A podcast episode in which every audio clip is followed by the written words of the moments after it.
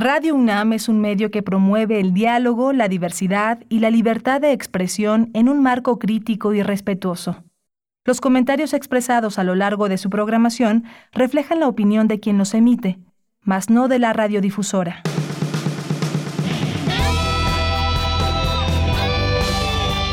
Prisma RU. Relatamos al mundo.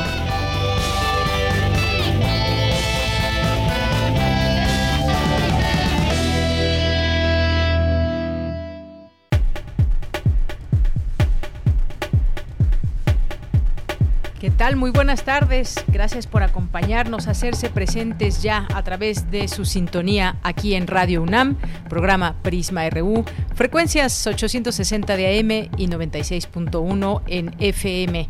Asimismo nos escuchan en www.radio.unam.mx. Sean ustedes bienvenidos. Pasen a este programa que se transmite de lunes a viernes de 1 a 3 de la tarde. El día de hoy abordaremos varios temas. Uno de ellos ya es candidato con todas las de la ley y aprobaciones por los órganos que tiene que pasar. Eh, Félix González, Félix, eh, Félix Salgado Macedonio, ya hasta se me olvida su apellido.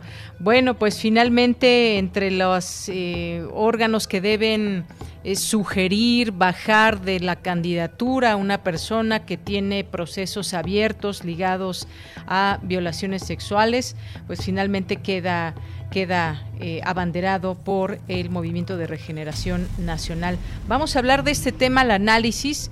Eh, las campañas que ya arrancan y pues arrancan con ciertas características, entre otras cosas también lo que mencionábamos de, de Félix Salgado, está también pues quienes abanderan estas causas políticas para los pueblos.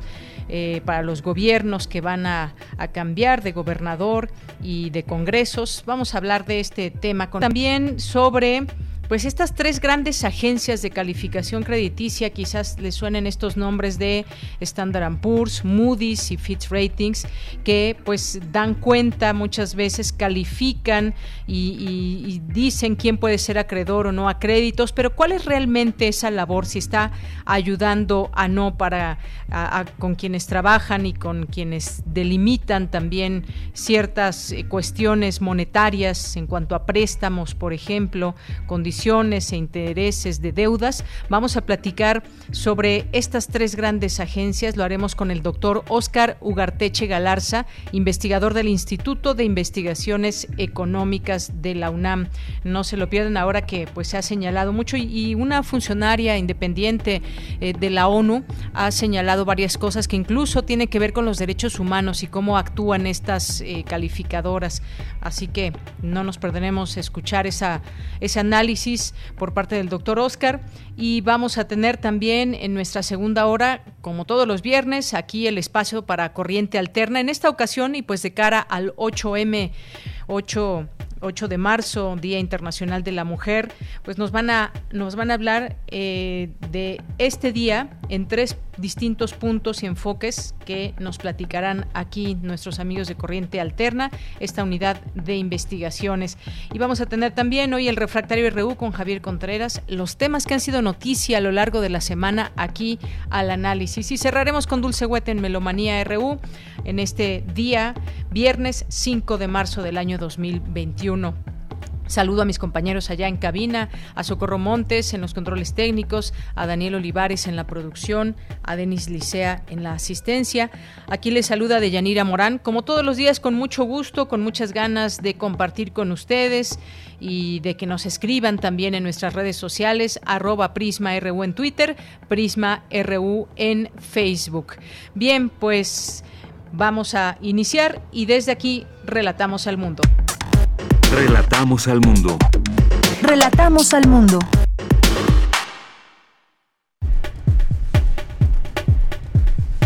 En los temas universitarios, el día de hoy, en resumen, analizan en webinar de la Facultad de Medicina de la UNAM la fiabilidad de las pruebas para detectar COVID-19.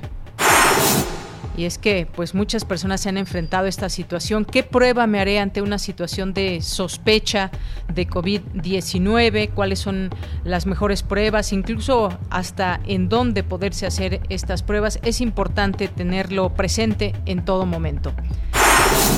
En el marco de las actividades para conmemorar el Día Internacional de la Mujer, cuentistas platicaron sobre las autoras que han sido su influencia literaria. De las 84.142 personas desaparecidas o no localizadas registradas en nuestro país, 20.922 son mujeres, detalló Santiago Corcuera Cabezut, expresidente del Grupo de Trabajo sobre Desapariciones Forzadas de la ONU.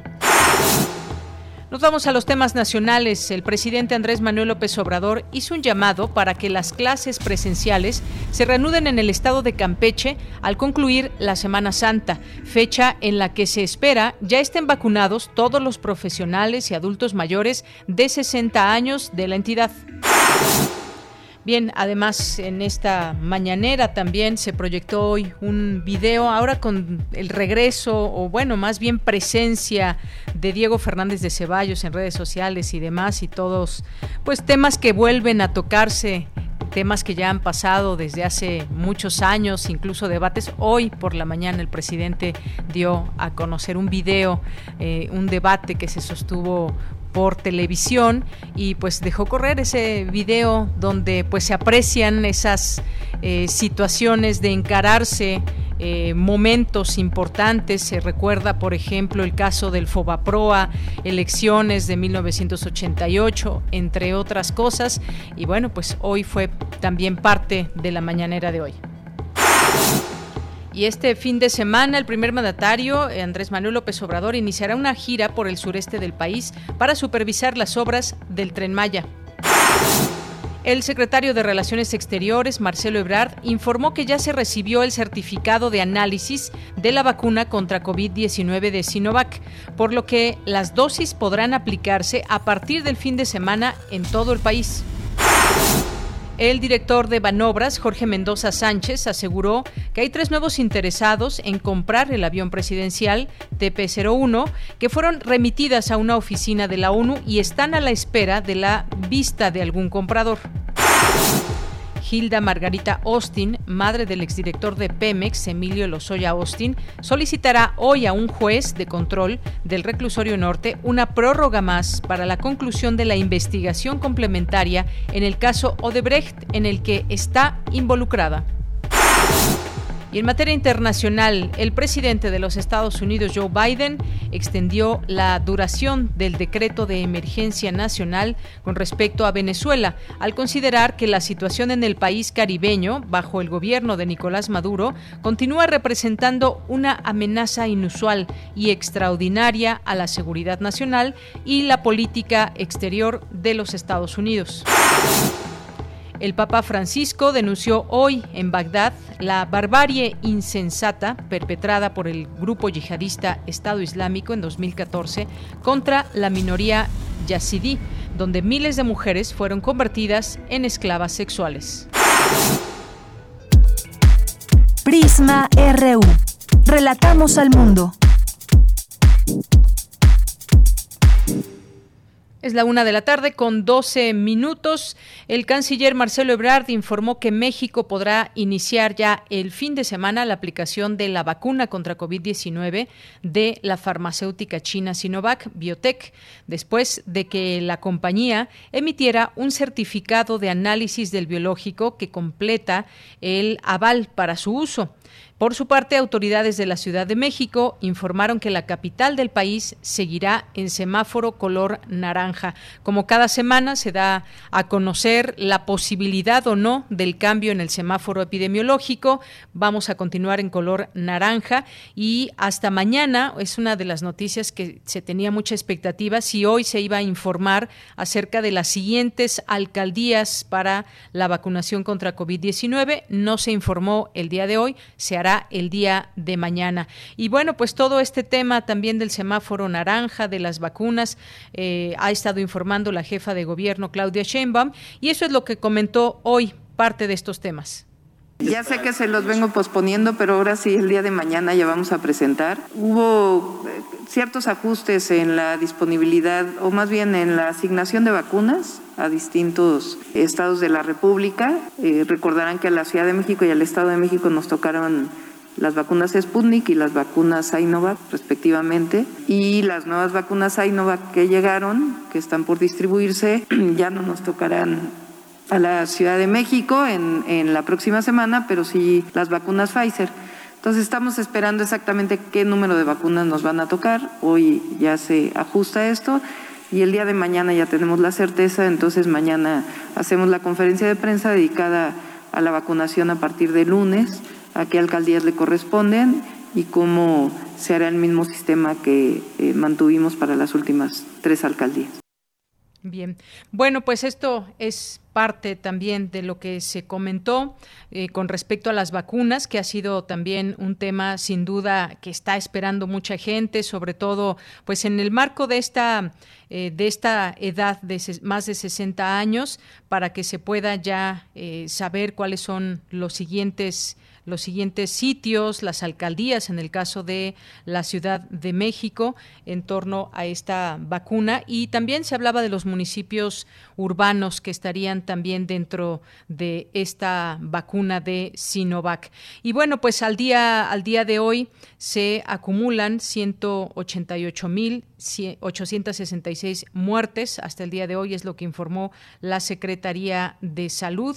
Eh, son las cifras de este jueves 4 de marzo. Como todos los días sigue esta conferencia de las 7 de la noche donde se dan a conocer pues todas estas eh, gráficas que van dando cuenta de cómo va siendo, eh, cómo se van comportando los números respecto al coronavirus en el país y pues se, se mantiene una eh, pues a la baja estas cifras. Ojalá que así continuemos. Viene Semana Santa y lo hemos comentado aquí. Ojalá que mucha gente pues siga guardando la cordura y no pues no se llegue a estar en muchas concentraciones porque esto es justamente lo que pues favorece a los contagios. Y bueno pues también eh, hay 7.521 nuevas personas infectadas de virus SARS-CoV-2 por lo que se acumula en total 2.655.549 casos positivos. Continuamos Campus RU. Bien, en nuestro campus universitario iniciamos con mi compañera Cindy Pérez Ramírez. Señalan académicos que la prueba de PCR para detectar la COVID-19 sigue siendo la más confiable. Adelante, Cindy. ¿Qué tal, Deyanira? Muy buenas tardes a ti y a todo el auditorio de Prisma RU. Existen diferentes tipos de pruebas admitidas por los organismos de salud del mundo para detectar la COVID-19, PCR, serológica y prueba rápida de antígenos. Mediante una muestra respiratoria, la prueba de PCR considerada la más fiable detecta el ARN del virus, es decir, un fragmento del material genético. Para explicar cuál es la mejor opción ante algún síntoma, se llevó a cabo el webinar organizado por la Facultad de Medicina de la UNAM, pruebas diagnósticas, las ventajas para el control de la epidemia y las regulaciones internacionales. Escuchemos a la doctora Rosa María Wong, jefa de la Subdivisión de Investigación Clínica de la Facultad de Medicina de la UNAM. ¿Qué vamos a hacer? PCR y antígeno, antígeno los primeros seis días de síntomas. La PCR puede ser desde antes de los síntomas hasta dos semanas después y los anticuerpos tres a cuatro semanas después. La PCR se debe realizar en pacientes sintomáticos o asintomáticos contactos de COVID-19 programados para cirugía electiva, inmunocomprometidos, previo a procedimientos de inmunosupresión o que generen aerosoles si no hay suficiente equipo de protección personal. Las pruebas de antígenos se pueden usar para, para ver eh, cierto tamizaje en algunas ocasiones, sí, porque es mucho más fácil, es más barato y es más rápido, pero una prueba negativa no descarta la enfermedad. La serología se debe hacer tras a cuatro semanas después del inicio de la sintomatología y las pruebas IgG e IgM rápidas tienen muy baja sensibilidad y no se recomienda su uso. Por su parte, el doctor Jorge Baruch Díaz Ramírez, responsable de la Clínica de Atención Preventiva del Viajero de la Facultad de Medicina de la UNAM, se refirió a las pruebas rápidas para detectar el COVID-19 y su utilización ante la restricción de viaje de algunos países las pruebas de PCR son las eh, más aceptadas a nivel mundial en estos momentos. Solamente 36 países a lo largo del mundo en estos momentos están eh, admitiendo que en lugar de hacer PCRs se eh, acepten las pruebas rápidas de antígeno. Realmente este tipo de pruebas previaje se ha visto que tienen una eficacia del 75% o más. ¿Qué va a pasar también en un futuro? Bueno, también se van a exigir este tipo de certificados internacionales de vacunación, que también son con los que cuenta la, universidad a través de la clínica del viajero, y eh, los van a tener que eh, pues comprobar estos antecedentes vacunales a través de este formato que ya existe y que siempre ha existido por parte del Reglamento Sanitario Internacional, por lo menos desde el 2005. Deyanira, cabe recordar que hace unos días el gobierno de la Ciudad de México anunció que los capitalinos podrán acudir de manera gratuita en farmacias, tiendas departamentales y centros comerciales a realizarse pruebas de antígeno. Para conocer las ubicaciones se puede consultar la página test.covid19.cdmx.gov.mx. Hasta aquí la información. Muy buenas tardes. Gracias, Cindy. Muy buenas tardes. Pues hay datos eh, importantes a tomar en cuenta con el caso de las pruebas contra COVID-19, la PCR de antígenos. Bien, continuamos ahora. Nos vamos a enlazar con mi compañera Virginia Sánchez. De las 84.142 personas desaparecidas o no localizadas registradas en nuestro país, 20.000 922 son mujeres, detalló Santiago Corcuera Cabezut, expresidente del Grupo de Trabajo sobre Desapariciones Forzadas de la ONU. ¿Qué tal, Vicky? Te saludo con mucho gusto. Muy buenas tardes. Hola, ¿qué tal, Deya? Muy buenas tardes a ti y al auditorio de Prisma RU. La desaparición forzada y la tortura son crímenes de Estado cometidos por servidores públicos de cualquier nivel o por particulares que actúan con la autorización, el apoyo, la aquiescencia, el contubernio y o la complicidad de agentes del Estado. Y según el registro nacional, son 84.142 las personas desaparecidas no localizadas en México, de las cuales 20.922 son mujeres, lo cual muestra la intensa gravedad del asunto. Esto, como tú bien señalaste, dijo Santiago Corcuera Cabezud, expresidente del Grupo de Trabajo sobre Desapariciones Forzadas de la ONU, durante la conferencia Las mujeres como víctimas de desaparición forzada, organizada por el Observatorio Jurídico de Género de la Facultad de Derecho de la UNAM. Pero, ¿por qué desaparecen las mujeres? Esto dijo el experto. Sin duda, no podemos dejar de admitir que pudiera darse en el contexto de el crimen organizado relacionado con la producción, procesamiento, transporte, comercialización de drogas. Pero hay otro segmento del crimen organizado verdaderamente dramático, que es el de la trata, el tráfico de personas, la trata de personas, el comercio de personas. Y según datos de la Oficina de la ONU sobre Crimen Internacional y Drogas, el porcentaje de hombres, mujeres, niñas y niños en las víctimas de trata se invierte. En la desaparición son más hombres que mujeres, pero en la trata son más mujeres que hombres. Según este informe de esta Oficina de las Naciones Unidas para el Crimen Organizado y las Drogas, del 100%, el 49% son mujeres y el 24% son niñas, es decir, que alrededor del 75% de las víctimas de trata son del sexo femenino. Pero además, precisó, también están las víctimas más visibles, que son las madres, a quienes dijo hay que rendirles un homenaje infinito. Esto es lo que dijo al respecto.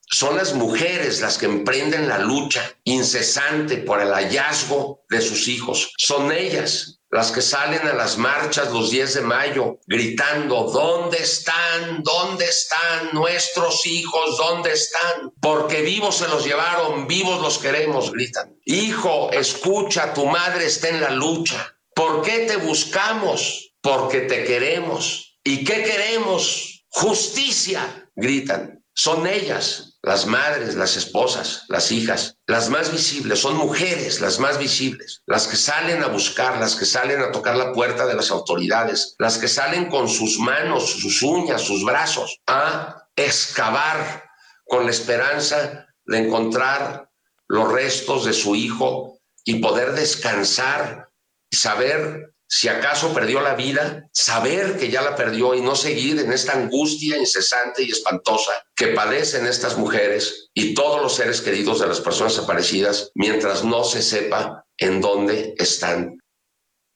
Por eso, hijo, es obligación de los estados siempre presumir que la persona desaparecida se encuentra viva, porque, reiteró Santiago Corcuera, vivas se las llevaron y vivas las queremos de ella. Este es el reporte sobre esta conferencia, las mujeres como víctimas de desaparición forzada. Vicky, pues muchísimas gracias por la información. Gracias a ti, ella. Un abrazo y buen fin de semana. Igualmente para ti, muy buen fin de semana. Pues imagínense, vamos a ponernos por un momento en los pies de las personas que han perdido algún familiar, que ha desaparecido su familiar. ¿Cómo nos sentiríamos? Cuáles son los caminos que nos ofrece la justicia, cuál es la empatía también social. Es un tema muy fuerte, muy delicado, que sin duda alguna sigue siendo eh, motivo de análisis, de seguir haciéndolo visible, pero sobre todo lo que quisiéramos es que es que se encuentre a las personas que son desaparecidas en algún momento dado, que pues ya llevamos mucho tiempo, muchos años desafortunadamente, con este grave problema en México. Continuamos.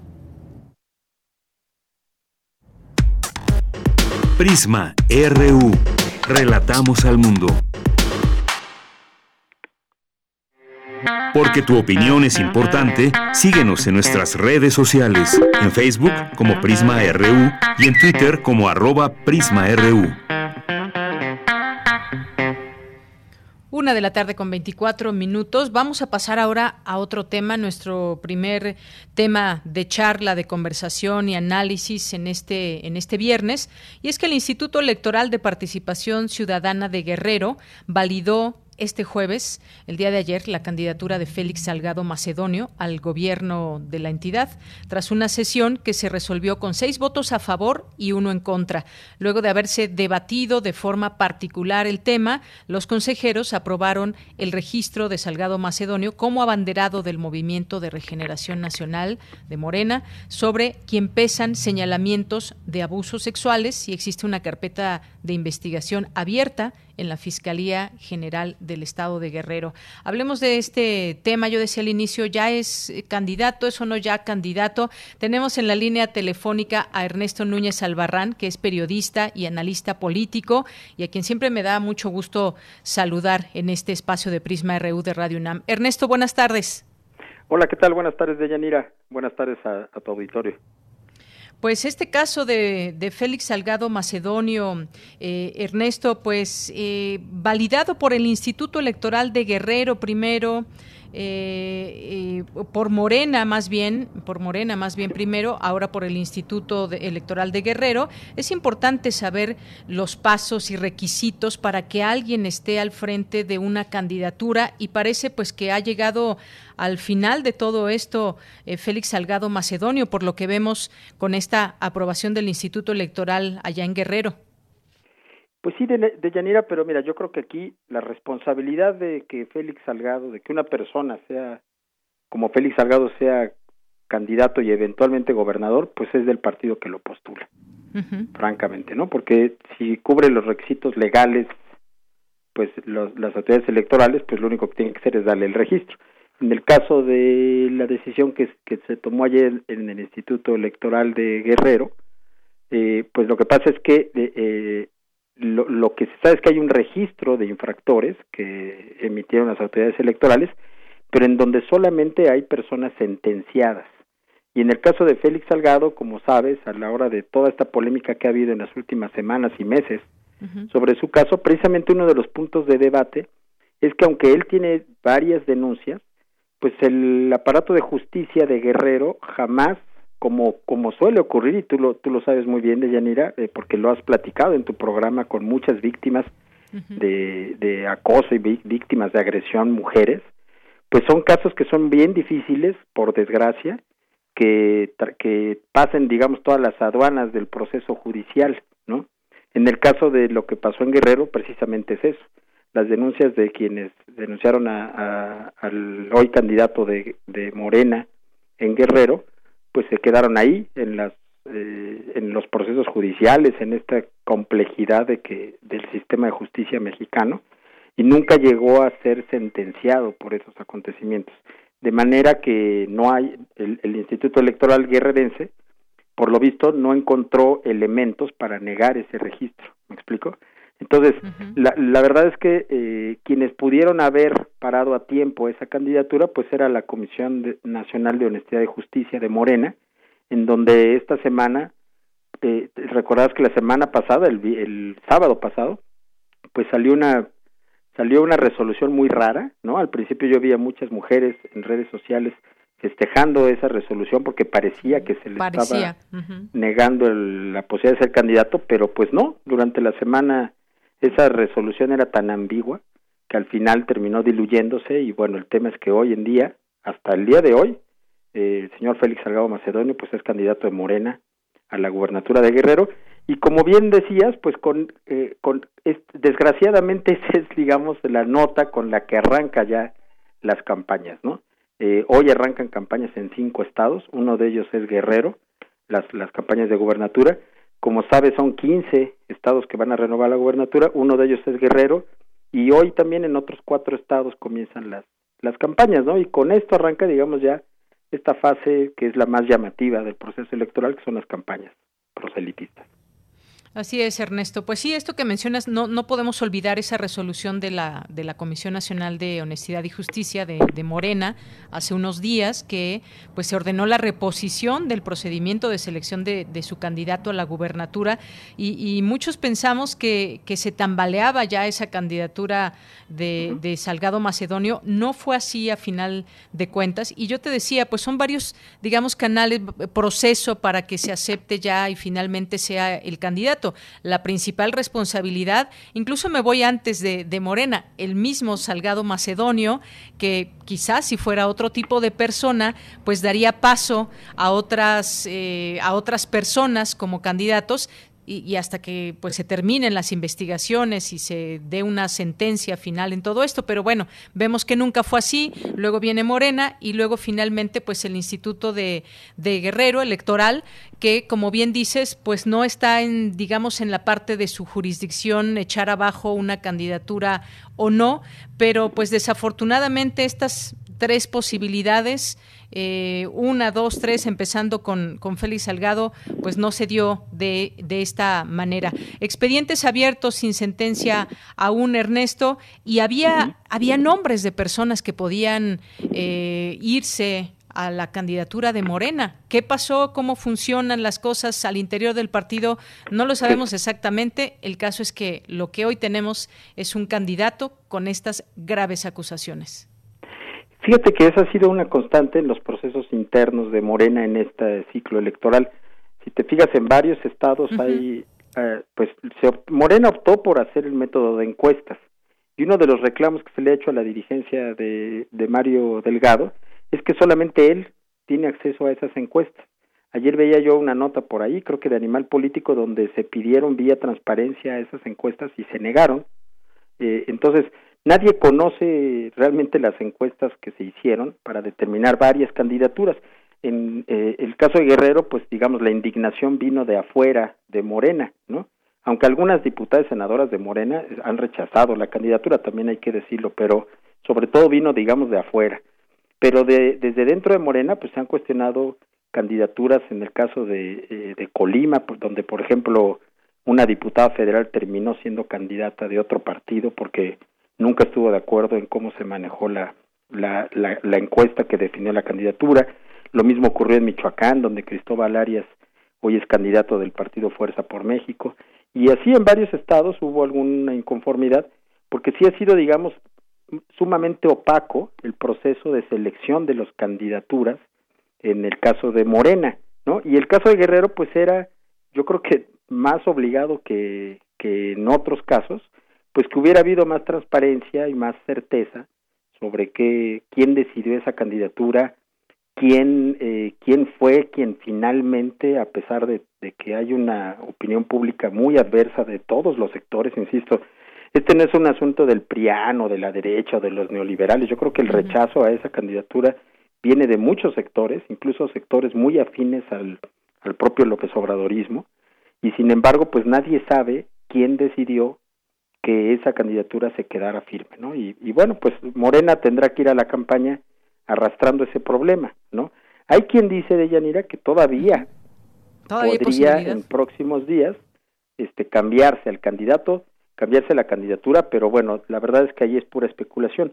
Lo que es un hecho es que hoy que arrancaron las campañas, el candidato sigue siendo Félix Salgado Macedonio. Así es, Ernesto.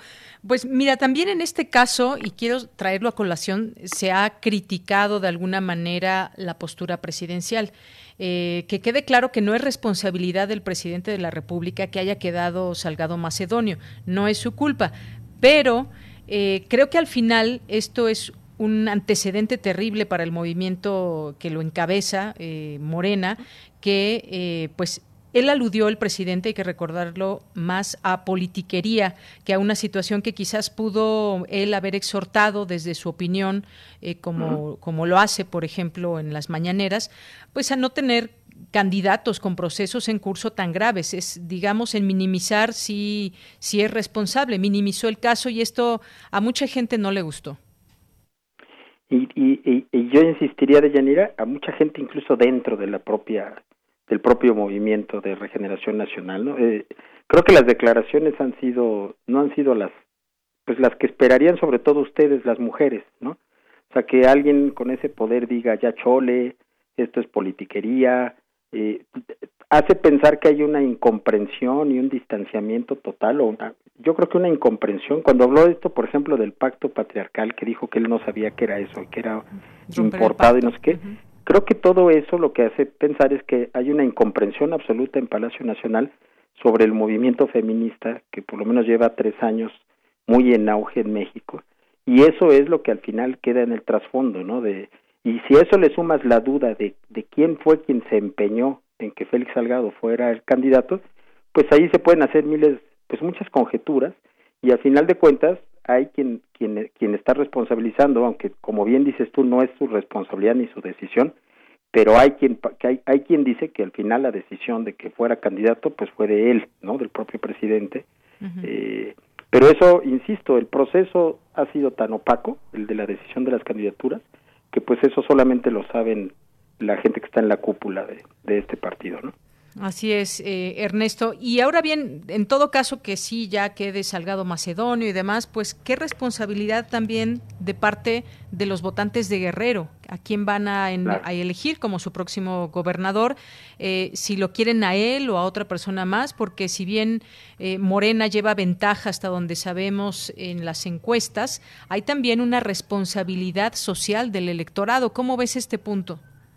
Sí, digo, al final la verdad es que la decisión la decisión final de quién gobierna Guerrero será de la pues será de la ciudadanía dependiendo a quién le otorgue su voto no pero bueno pues lo que hay, lo que sí es que los quien pone la oferta digamos eh, pues son los partidos políticos no y lo que tenemos en el y lo que tenemos en el panorama en ese sentido te diría eh, de Yanira pues es eh, es, es está entre Félix Salgado, para como están, digamos, la correlación de fuerzas en el estado de en el estado de, Guerrero, eh, lo que tenemos es o Félix Salgado por parte de la coalición de Morena, eh, que bueno, en este caso, además en Guerrero no hay una coalición Morena PT Verde todavía fija, pero digamos, el, del lado de Morena está claro Félix Salgado, y del lado de la oposición en Guerrero se está perfilando una alianza PRI-PRD, donde postulan a Mario Moreno Arcos, que era el alcalde de Chilpancingo, priista, y quien, bueno, también es otro hombre, ¿no? Y, eh, y que, bueno, habrá que ver qué, habrá que ver qué perfil tiene, pero pues también es alguien que tiene eh, otro tipo de cuestionamientos, no como los de Félix Salgado, pero también es alguien que tiene cuestionamientos a nivel local sobre su, su pasado político y sus vínculos con, con otro tipo de, de intereses, ¿no? Y en el caso del PAN, pues el PAN está postulando a una diputada local que se llama Guadalupe González Suástegui. Ella es una diputada que de ahí, que está ahí. Eh, lo que se dice de Yanira es que el PAN postuló esta candidatura y no se sumó a la alianza PRI-PRD como sí lo hizo en la mayor parte de los estados, porque el PAN necesitaba cubrir esta cuota que exigió el INE y el Tribunal Electoral de siete candidaturas de mujeres. Entonces el PAN no acompaña a esa alianza y pone esta candidatura. El PAN es un partido que tiene menos de 5% de votación en el caso de Guerrero y pues pone esta candidatura que para muchos es vista como una candidatura casi de sacrificio. Es lamentable porque bueno, será la única mujer en la contienda por la gubernatura, pero está postulada por un partido que tiene a nivel local muy pocas posibilidades. De manera que, bueno, la, la, en el caso de Guerrero, la gubernatura estará entre, entre estos dos personajes, Mario Moreno, priista, y eh, Félix Salgado Macedonio por parte de Morena. Y bueno, pues ese es el menú que tendrán los, los guerrerenses para elegir el próximo 6 de junio. Efectivamente, Ernesto. Bueno, pues mira, ya para despedirnos, pues también había algunas otras posibilidades en Guerrero para, para Morena y, mujeres. Estaba Adela Román, Beatriz Mojica Morga y la senadora Nestora Salgado, que sonó también bastante eh, esta posibilidad de que eh, pudiera estar ahí como candidata. No se dio, ahí también pues eh, hubiera sido quizás también eh, positivo abrir este proceso a otras eh, a otras candidaturas. Había posibilidades, vaya, de, elegir a otra persona. Sí, claro, desde el principio, ¿no? Bueno, el año pasado ya ves que estaba muy claro la precandidatura del que de quien fue superdelegado, ¿no? Eh, Pablo Amílcar Sandoval. Pero bueno, él incluso en medio de este proceso, apenas hace unos cuantos días, emitió un tuit de apoyo a la candidatura de Félix Salgado, ¿no? Entonces, bueno, pues esa, ya, esa no era opción. Dentro de Morena se hablaba de Beatriz Mojica, que fue una, ella era perredista eh, y que se hablaba como una posible candidatura femenina que vendría además a, refrescar todo lo que había sido el tema de, de, Félix Salgado en Morena. Y bueno, pues como te digo, eh, Deyanira, eso es lo que hay hoy. hay quien dice que todavía podría haber un cambio, no, no lo, yo, yo la verdad creo que eso es pura especulación. Habrá que esperar los días a ver qué pasa. Guerrero es uno de los estados en donde la campaña por la gubernatura será más larga. En otros estados comienza hasta el 4 de abril. Entonces, bueno, en Guerrero pues todavía a partir de hoy corren 90 días para la de campaña hasta el 2 de junio y pues son días en los que pueden pasar muchísimas cosas eh, todavía creo en el en el panorama electoral y pues verá, veremos qué tanto le pesa a Morena eh, y al propio Félix Salgado pues todo esto que ha ocurrido en estas semanas, que ha sido eh, pues muchos cuestionamientos muy fuertes, que ojo de Yanira, se están haciendo mucho, digamos, desde los medios, los llamados medios nacionales, desde la Ciudad de México. Habría que realmente, yo creo que los guerrerenses son los que tienen realmente el pulso de si estas críticas afectan o no afectan, digamos, ya el ambiente realmente local, que es donde al final se va a tomar la decisión. Muy bien. Bueno, pues ahí está esta este tema que no queríamos dejar pasar ahora que ya se valida esta candidatura. Ernesto Núñez, como siempre, un gusto platicar contigo. Muy buenas tardes. Igualmente, muchísimas gracias, Deyanira. Hasta luego. Buenas tardes. Fue Ernesto Núñez Albarrán, periodista y analista político. Prisma RU. Relatamos al mundo.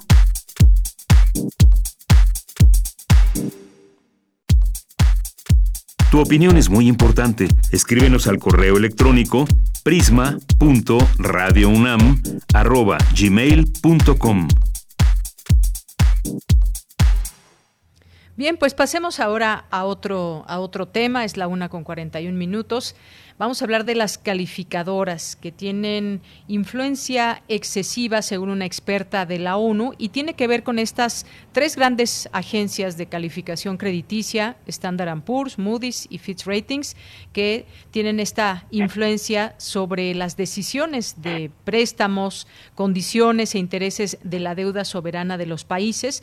Esto lo dijo eh, Lee, experta independiente sobre deuda externa y derechos humanos de la Organización de las Naciones Unidas y sin duda pues causó cierto impacto esta, esta declaración porque lejos dice de ayudar a la solución de las crisis, estas agencias que controlan la evaluación sobre 92 de cada 100 dólares de deuda global han contribuido a agravarlas. Por ello es necesario, dijo, reformar urgentemente la arquitectura internacional de deuda, suspender la emisión de calificaciones de crédito durante crisis como este, caso, por supuesto, de COVID-19, esta pandemia, y revisar los criterios, criterios y operación de las calificadoras de riesgo crediticio, es lo que planteó. Pues hablemos de este tema, ya está en la línea telefónica, agradecemos nos tome esta llamada este viernes al doctor Oscar Ugarteche Galarza, que es investigador del Instituto de Investigaciones Económicas de la UNAM. Doctor, bienvenido, muy buenas tardes. ¿Qué tal? Buenas tardes.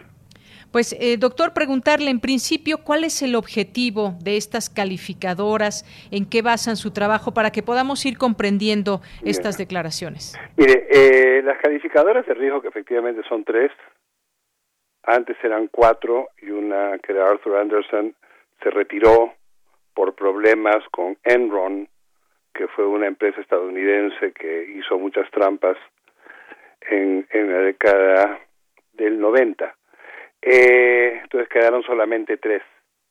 Estas tres lo que hacen es mirar el riesgo económico, el riesgo político y el riesgo social de un país para ver cuál es la posibilidad de que ese país tenga dificultades para hacer pagos de deuda externa. Esa es su, su misión. Eh, ellos, las calificadoras, hacen además calificaciones internas, califican un conjunto de actividades, pero lo que tratan de ver es, en términos de deuda soberana, si los países van a poder cumplir o no van a poder cumplir con sus pagos. Ahora, la situación actual, que es una situación muy particular, es una, es, es una situación particular porque el desplome económico del año 2020 es único decir, nunca antes se había producido una contracción del tamaño que se ha producido en el año 2020 y nunca antes habíamos tenido un problema de oferta y de demanda en simultáneo. Eso hace que el año 2020 sea un año único. Es decir, no estamos ante una crisis como la del año 81 de la deuda, ni como la del año 31. Esta es una, deuda, esta es una crisis que tiene otra forma. A mi juicio, la forma que tiene es de crisis fiscal. Lo que ha pasado en la mayor parte de los países es que al caerse el Producto Bruto, se ha caído la recaudación fiscal y al caerse la recaudación fiscal, el gasto público ha tenido que agarrar y emitir, el Tesoro ha tenido que emitir bonos en moneda nacional para financiarlos. Esto yo creo que es la gran característica del año 2020. La gran característica no fue emisión internacional de crédito, eso no, no hubo además. Eh, los países que tomaron crédito internacional son países que tenían bajísimos índices de deuda sobre Producto Bruto. Entonces, eh, las calificadoras de riesgo ante esto, ¿qué va a pasar? van a mirar y van a decir, las balanzas de pagos están bien, pero hay un problema fiscal que puede eventualmente llevar a que el Tesoro no tenga moneda nacional para comprar los dólares que sí tiene el Banco Central para pagar la deuda. Eso lo podrían decir. Si dijeran eso, entonces el riesgo país subiría y eso encarecería el crédito, lo cual haría que el problema sea peor. Y es de eso que tiene miedo la, la relatora especial independiente de Naciones Unidas de que las calificadoras de riesgo comienzan a salir con anuncios como que, por ejemplo, este Brasil tiene un incremento, una caída de 35% de recaudación fiscal y va a tener dificultades para los pagos de su deuda. El único tema ahí es que aunque Brasil tiene 101% de deuda en el Producto Bruto, prácticamente toda es deuda en moneda nacional. Con lo cual, para términos internacionales es perfectamente irrelevante el problema de la calificación de riesgo. Es decir, tendría que haber una calificadora interna que vea qué demonios pasa con eso. Tendría que usar otros criterios, ¿no? Eh, al otro lado, y le voy a poner el ejemplo más extremo, los países del G7, menos Alemania, todos los países del G7 Estados Unidos, Inglaterra, Francia, este, Japón, Canadá, todos tienen deuda por encima del 100% del Producto Bruto. Y esto, o sea, son países ricos altamente endeudados. Estos países ricos altamente endeudados son también los países que tienen los más grandes déficits fiscales del año 2020. Eso, desde el punto de vista de una calificadora de riesgo, sería para bajarles la calificación de crédito brutalmente. Sin embargo, y ahí es donde viene el problema, hay dos, hay dos raseros. Es decir, se mira al mundo, pero cuando se mira al G7, no se usan los mismos criterios que se usan cuando se mira a América Latina, Asia o África. Y por último, los asiáticos que no tienen problemas de deuda, que no tienen problemas de caída de la economía, que no han tenido problemas fiscales, están en una posición óptima, ¿no es cierto?, frente a, frente a este panorama. Sin embargo, el, la figura va a ser, o podría ser, una figura donde se diga, bueno, si los socios comerciales de los países asiáticos se van a ver adversamente impactados por la crisis del 20, entonces la calificación de riesgo de los asiáticos hay que bajarla porque su, van a tener un problema de balanza comercial o de balanza de pagos. Digamos, esa es la lógica. Y eso es una cosa que ha sido largamente discutida antes, se ha discutido en, en, Naciones Unidas, se ha discutido en el G20. Eh, es necesario tener por lo menos una agencia pública calificadora de riesgo que sea independiente a los, a los intereses nacionales, porque resulta que las tres calificadoras son de un solo país, lo cual tampoco nos da este, neutralidad en, en la opinión. Y eso, por, e, por esa razón, el gobierno chino instaló una calificadora de riesgo propia para hacer sus propias calificaciones de riesgo soberano. Y ellos ahora tienen su propia calificadora de riesgo. Es decir, estamos, yo creo, eh, enfrentados a un cambio de arquitectura financiera internacional impactando en este momento en las calificadoras de riesgo por lo que ha sido y lo, lo que se ha percibido como eh, calificaciones injustas o calificaciones eh, complicadas. Por ejemplo, a ver, le voy a dar otro ejemplo. Si mañana eh, le reducen la deuda a Honduras por el, por el huracán que acaba de pasar por ahí, y le reducen la deuda, porque, bueno, los países europeos consideran que ha sufrido mucho con el huracán más el COVID, entonces hay que reducirle la deuda. Si los países europeos hicieran eso, las calificadoras de riesgo le bajan el riesgo a Honduras porque dirían que es un país a la que se le perdonó deuda y entonces está en una peor posición, cuando en realidad es al contrario, al perdonarle la deuda han mejorado la posición de riesgo del país. así, es, así es la lógica. Entonces es, bien complicado, ¿no? Es bien complicado y yo creo que todo esto está en discusión y me parece bien que la, relatora especial lo haya levantado. El tema, este tema ha sido discutido en el G20 este año, fue discutido antes en el G7, eh, ha sido tema de, grandes discusiones en, el foro del Consejo Económico y Social de Naciones Unidas también. Es decir, es un tema de gran discusión y de gran actualidad.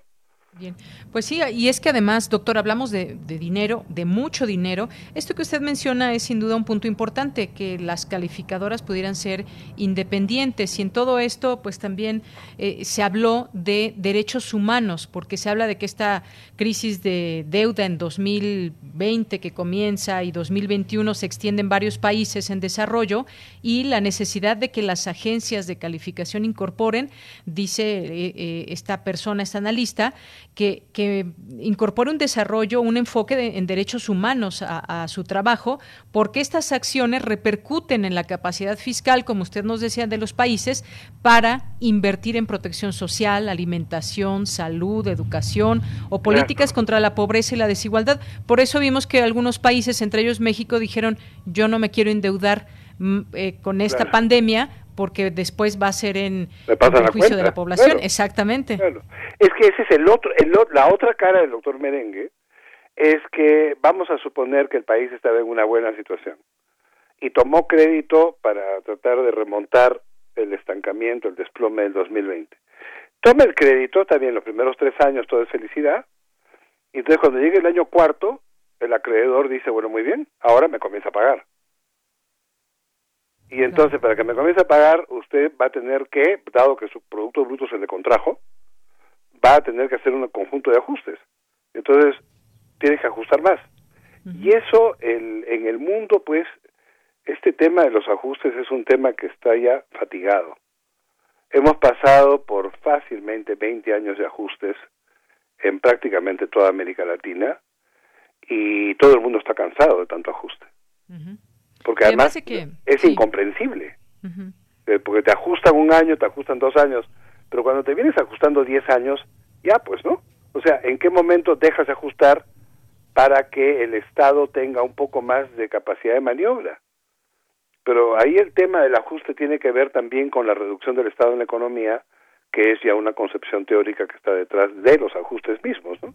Claro, está también pues este conflicto de intereses, de dónde son estas calificadoras y que pues de alguna manera también dice esta información que fracasaron en su en su razón de ser, que es prevenir riesgos crediticios, que incluso pues hay situaciones muy Los han, precipitado riesgos, o sea, lo que pasó en el 2008, que fue una fue esa fue una, una, ocasión perdida. El 2008, sí. El 2008, cuando en el 2008, cuando comienza la crisis del 2008 en septiembre, y se nota que los bancos habían vendido las hipotecas a, fondos de inversión que a su vez las habían transformado, esas hipotecas, en instrumentos eh, colateralizados de crédito. Cuando se vio eso y se vio que los bancos habían vendido las hipotecas diciendo que eran triple A. ¿Y por qué dijeron que era triple A? Porque las calificadoras de riesgo dijeron que era triple A. ¿Y por qué dijeron las calificadoras de riesgo que era triple A? Porque quien le paga a la calificadora es el banco. El cliente es el que le paga a la, a la calificadora. Entonces, así no, pues. o sea, tú eres el banco, tú tienes basura, tú le dices a la calificadora, ven y mira esto, la calificadora te mira, te dice, no me gusta, y tú le dices, bueno, mira, yo lo voy a vender y yo necesito que sea triple A y yo te voy a dar un premio, un 20% adicional si me dice que es triple A y te dice que es triple A. Y eso es no solamente poco ético, ese es el ese es el comercio de las calificaciones de crédito que se ha visto por lo menos en el año 2008 y se ha visto después. Cuando tres bancos eh, no eran tres bancos eran tres eh, instituciones financieras no bancarias se juntaron para especular con materias primas físicas, las calificadoras de riesgo no dijeron ni la hora, nada, cuando tendrían que haber descalificado a esas instituciones financieras no bancarias. No las descalificaron y estaban especulando cochinamente con eh, los precios para dar la imagen de que la situación estaba bien cuando la situación estaba muy mal. Claro. Bueno, doctor, pues qué interesante es todo esto con las calificadoras, saber qué, cuál es su labor y cómo, pues cómo, cómo trabajan en todo esto. Nos dice aquí José Luis Sánchez, buen viernes, eh, ¿quién califica las tres calificadoras de riesgo estadounidense? Eso, nadie, nadie, no hay un supervisor es el punto, internacional. Es el punto. Y entonces estos jóvenes hacen lo que les da la gana.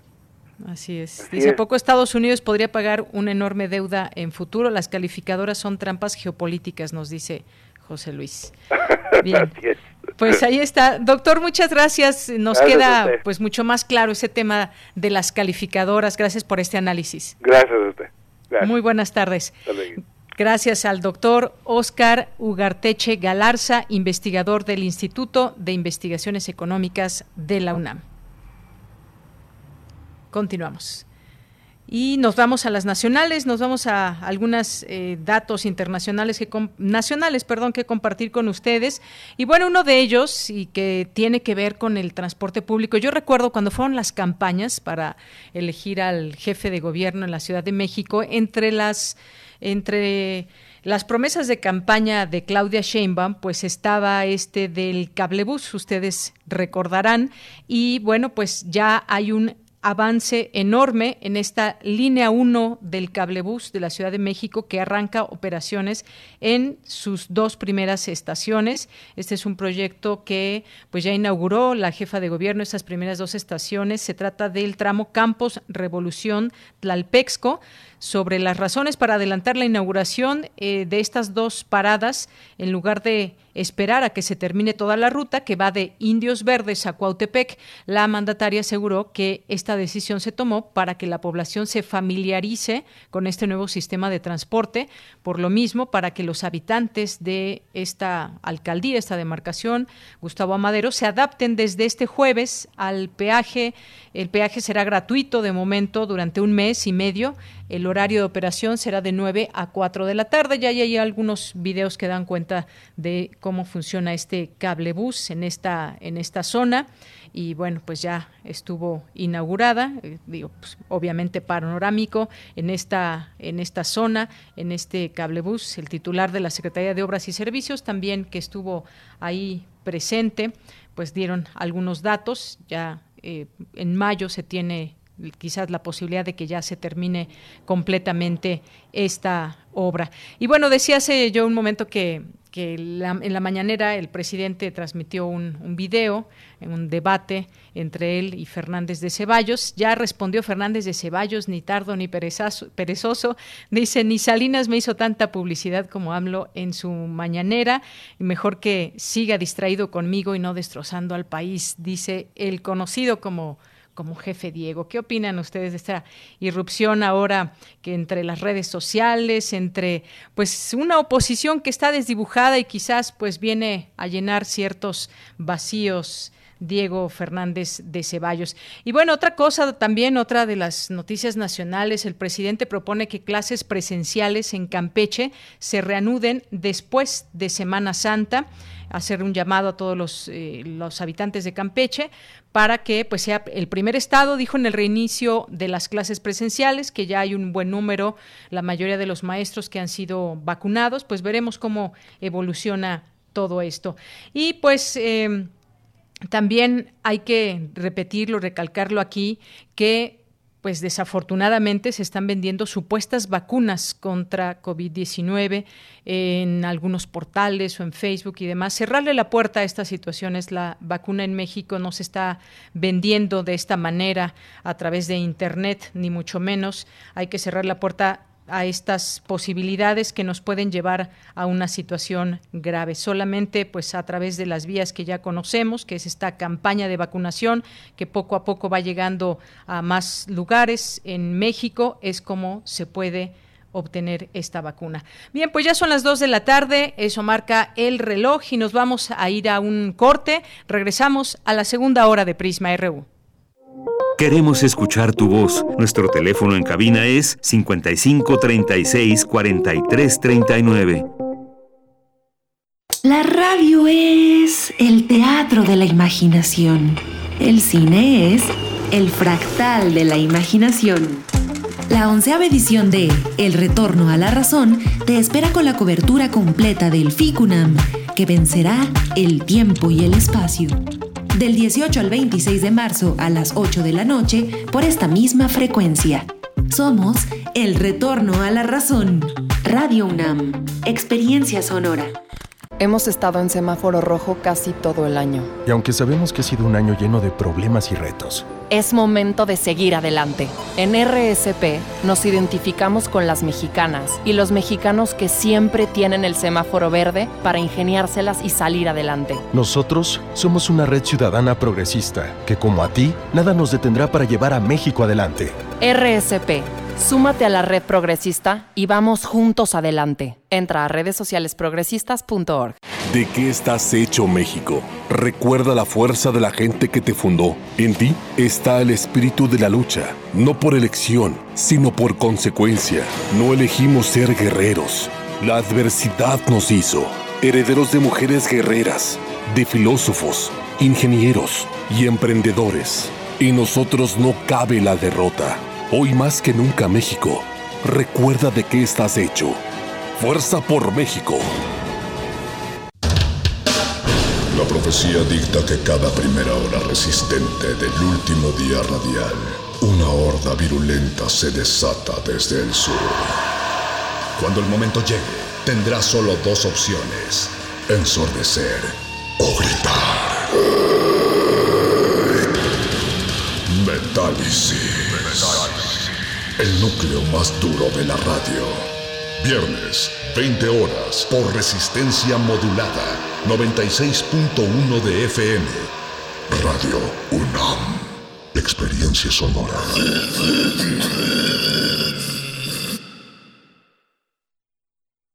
No es para quedar bien con el electorado. No es por aparentar que se cumple la ley. No es para cumplir con lo políticamente correcto.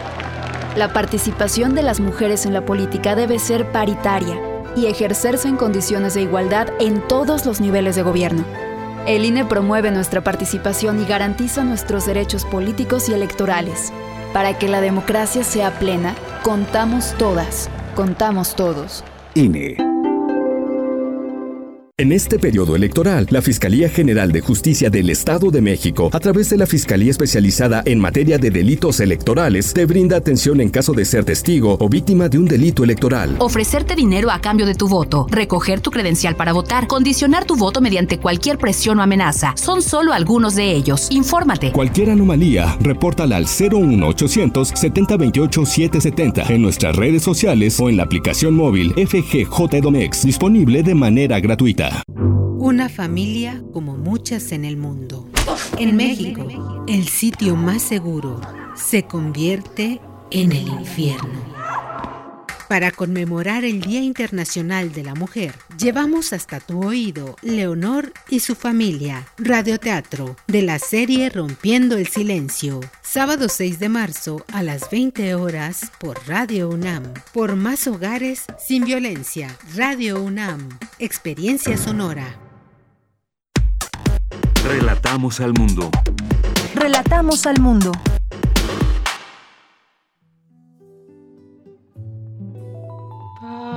Tanta sangre que se llevó el río.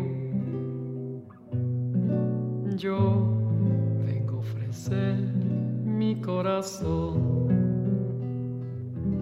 No será tan fácil, ya sé qué pasa. No será tan simple como pensaba como abrir el pecho y sacar el alma. Una cuchillada de amor. Luna de los pobres siempre abierta. Yo vengo a ofrecer mi corazón. Estamos de regreso, son las 2 de la tarde con 5 minutos. David Castillo, al iniciar el programa, nos pidió esta canción, Yo vengo a ofrecer mi corazón, de Fito Páez, en la voz de Mercedes Sosa, y dice que es con todo cariño, respeto y admiración para la querida maestra Mayra Elizondo, ya que ayer fue galardonada con el reconocimiento Sor Juana Inés de la Cruz, y que nos unimos aquí a esa felicitación, y hoy pues le mandamos un abrazo y seguimos reconociéndola. Vamos a escuchar un poco más de esta canción. Algo que me alivie un poco más. Cuando no haya nadie cerca o lejos, yo vengo a ofrecer mi corazón. Cuando los satélites no alcancen. Bien, pues muchas gracias por estar con nosotros en esta segunda hora de Prisma RU. Gracias allá en cabina, Socorro Montes, a Daniel Olivares, a Denis Licea. Aquí los saludamos en el micrófono de Yanira Morán. Gracias por estar en esta segunda hora en el 860 de AM y en el 96.1 de FM.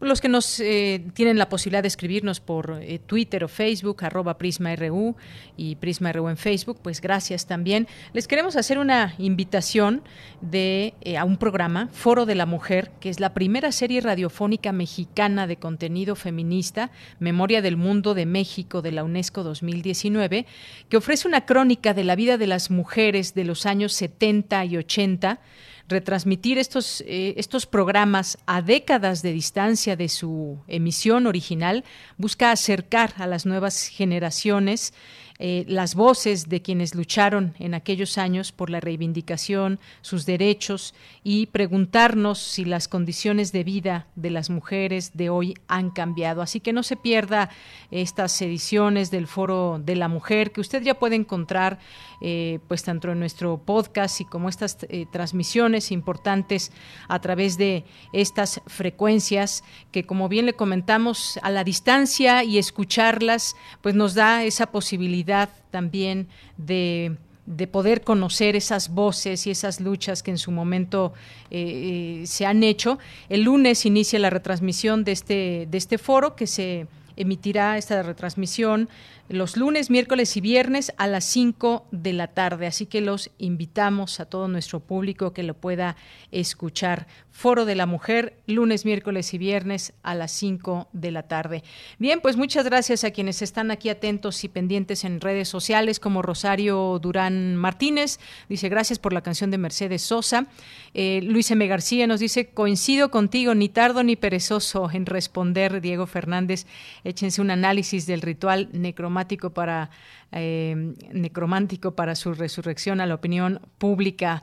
Bueno, es que es un personaje del que no se puede dejar de tener una, una opinión después de quien ha sido como político, como abogado, como pues como un buen orador que es, ¿por qué no?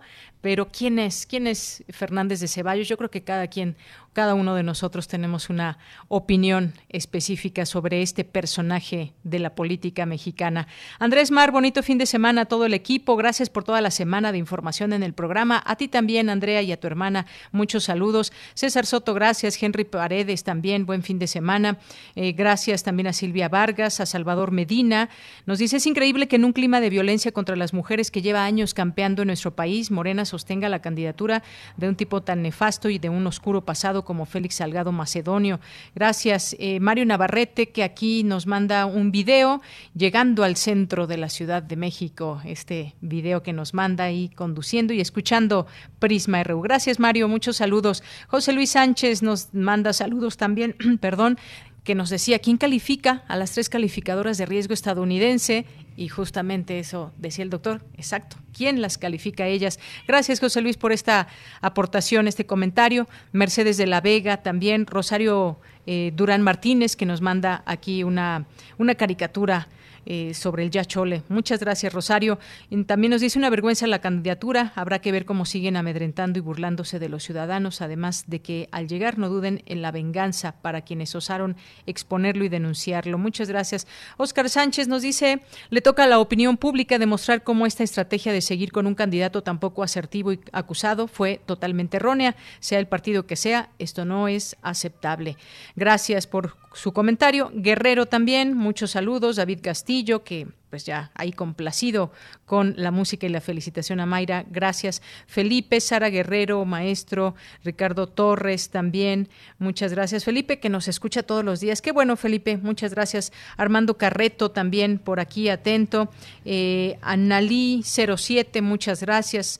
A Roberto Quirós, a Emilio Cantún.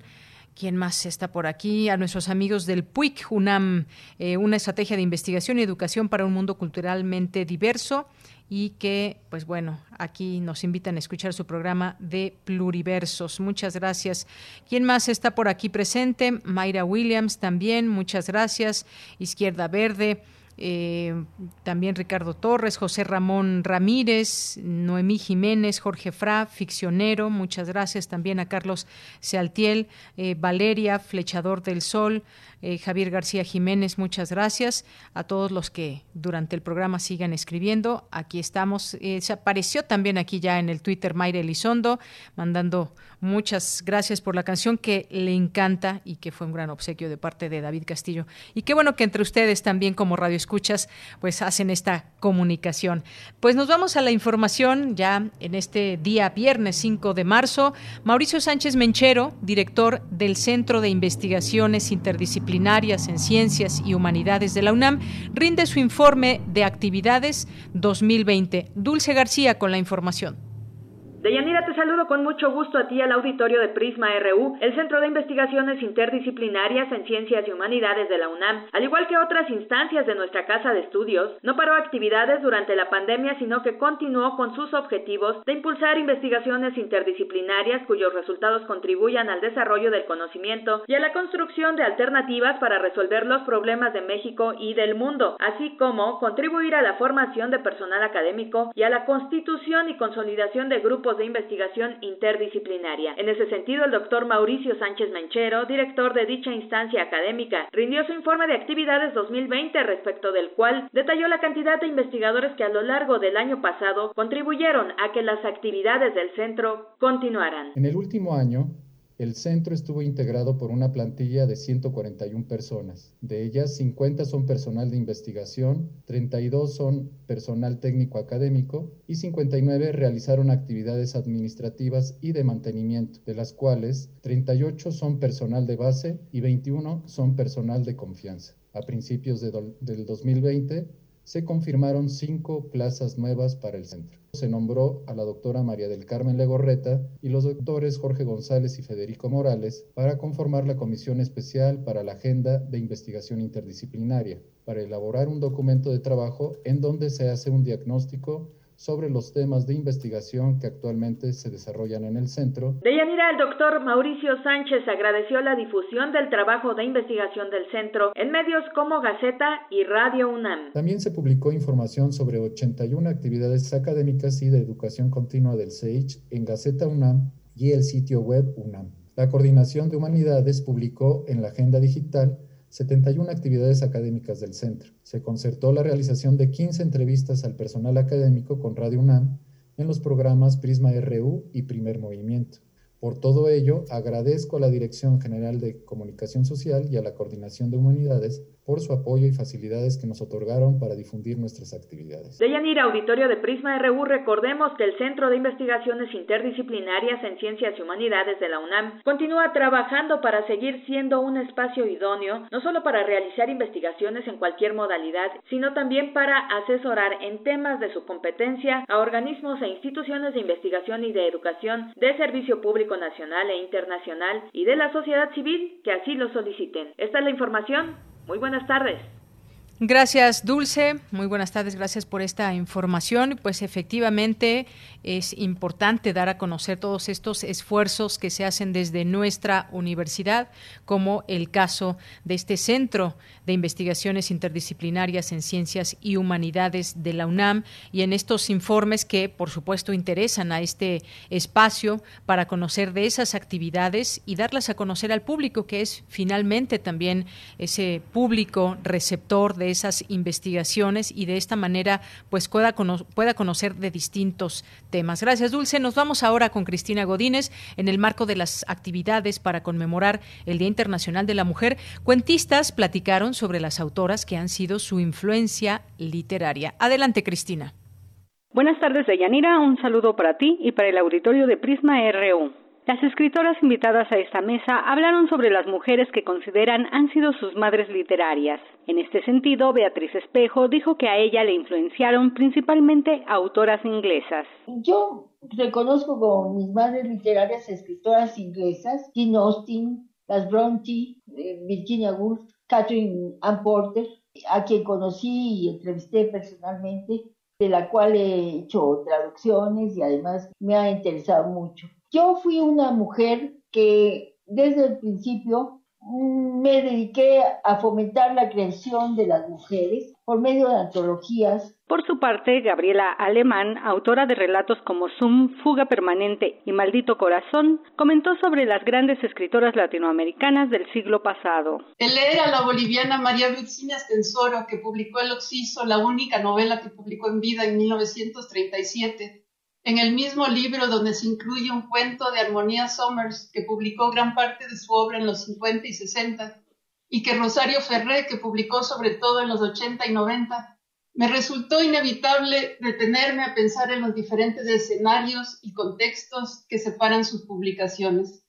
Estensoro publica no solo una novela escandalosa por su temática, sino que es una vanguardista en el momento álgido del realismo social en América Latina mientras las publicaciones de Summers coinciden con el boom latinoamericano, donde sabemos no se incluyó a ninguna mujer. La cuentista Liliana Colanzi se refirió a las autoras con las que se siente cercana. Amparo Dávila y su exploración de, de lo extraño, del horror, desde los espacios domésticos. Eh, y también me interesan lo que hace Amparo Dávila, por ejemplo, con el tiempo, la dislocación temporal. Y también veo que, a pesar de que quizás en su momento la aparición de Amparo Dávila fue una especie de excepción, ¿no? De pronto hay también autoras eh, contemporáneas que están retomando este interés o esta sensibilidad del horror y del gótico, como por ejemplo Lola Ancira. De Yanira, este es mi reporte. Buenas tardes. Muchas gracias, gracias Cristina Godínez. Pues muy rica que estuvo esta información, esta, estas conversaciones entre cuentistas y hablando pues cuáles fueron sus influencias literarias. Vámonos ahora a las breves internacionales con Ruth Salazar.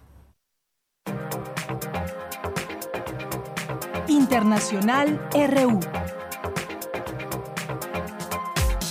El gobierno italiano bloqueó la exportación de Australia de un cargamento de 250.000 vacunas de AstraZeneca. Italia se convierte así en el primer país de la Unión Europea en utilizar la nueva regulación del bloque que permite detener la exportación de los fármacos producidos en territorio comunitario si la compañía en cuestión no ha cumplido con sus obligaciones con el bloque europeo. Rusia es consciente de que Occidente podría imponerle más sanciones y estudia la mejor manera de defender sus intereses, afirmó el portavoz de la presidencia rusa Dmitry Peskov, al tiempo que enfatizó que su país no tiene armas químicas mismas que fueron eliminadas en cumplimiento del convenio firmado durante la Convención sobre las Armas Químicas, a diferencia de Estados Unidos que sí posee sustancias prohibidas en su territorio. El ministro de Salud Pública de Paraguay, Julio Mazzoleni, anunció este viernes que se apartará del cargo tras reunirse con el presidente del país, Mario Abdo Benítez, en medio de una crisis sanitaria debido a la falta de medicamentos en los hospitales públicos y con críticas a su gestión ante la pandemia. En su primer viaje, después de 15 meses debido al confinamiento, el Papa Francisco llegó hoy a Bagdad, capital de Irak, para reunirse con el presidente de la nación Barham Salik y con diferentes líderes cristianos locales. El portavoz del Vaticano, Matteo Bruni, señaló que la intención del viaje, más allá de los riesgos, es mostrar la cercanía del Papa con aquellas comunidades cristianas amenazadas. La Asamblea Nacional Popular de China se fijó hoy en contra de lo esperado un objetivo de crecimiento económico para 2021 por encima del 6%, además de impulsar un nuevo patrón de desarrollo centrado en la innovación para alcanzar la autosuficiencia tecnológica en los próximos años. La violencia de las fuerzas de seguridad continúan este viernes contra las protestas ciudadanas en Myanmar, donde un nuevo manifestante murió por disparos de la policía, mientras la Junta Militar se enfrenta a un mayor aislamiento internacional después de que Estados Unidos impusiera nuevas sanciones a los intereses del ejército y el aumento de las deserciones de diplomáticos birmanos. La Fiscalía de Colombia pidió este viernes la preclusión del caso contra el expresidente Álvaro Uribe Vélez por supuesto fraude procesal y soborno a testigos, al considerar que las conductas con las que se le vinculó no tienen la característica de delito. Relatamos al mundo. Relatamos al mundo.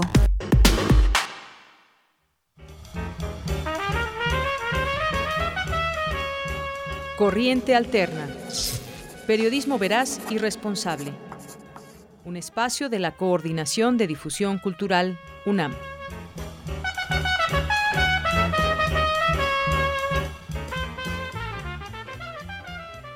Son las 2 de la tarde con 21 minutos. Damos la bienvenida a quienes nos acompañan a través de este espacio y quienes ya están presentes aquí por parte de Corriente Alterna, Unidad de Investigaciones Especiales. Ya están en la línea telefónica. La saludo. Primero a Aranza Flores, que es de la carrera de Ciencias de la Comunicación. ¿Qué tal, Aranza? Bienvenida. Buenas tardes. Hola, Deyanira. Buenas tardes. Muchas gracias. Gracias a ti. Y Shareni Márquez Chora, becaria, que también nos acompaña en esta ocasión. Shareni, ¿cómo estás? Muy bien, gracias. Mucho, con mucho gusto estar acá. Pues a nosotros también nos da mucho gusto tenerlas aquí, escucharlas, porque pues nos van a platicar de un especial con motivo del 8 de marzo, Día Internacional de la Mujer. Cuéntenos, empezamos contigo, Aranza, muy buenas tardes.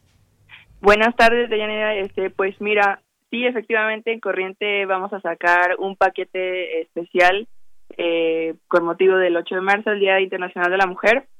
Y bueno, este paquete está conformado por eh, un balance de, del año, eh, del año del año pasado, y crónica de las manifestaciones virtuales que van a tener lugar este, a lo largo de estos días, porque como sabemos, eh, pues hay que cuidarnos en esta época de pandemia, ¿no? Y, una alternativa para protestar, pues también es este espacio en línea, este espacio cibernético que también ha tenido como un gran auge y ha hecho presión, este, y también, bueno, eh, algunas compañías de nosotras van a acudir a estas movilizaciones físicas que, que se hacen cada año en, en, el, en el centro de la ciudad para hacer una fotogalería y también eh, tendremos un texto sobre las mujeres en la ciencia, eh, hablando no solo, claro, de las ciencias duras, ¿no? Sino también de las ciencias sociales y cómo estas mismas mujeres este, se encargan de divulgar su, su, propio trabajo, ¿no? Como una forma también de visibilizar la presencia de las mujeres en,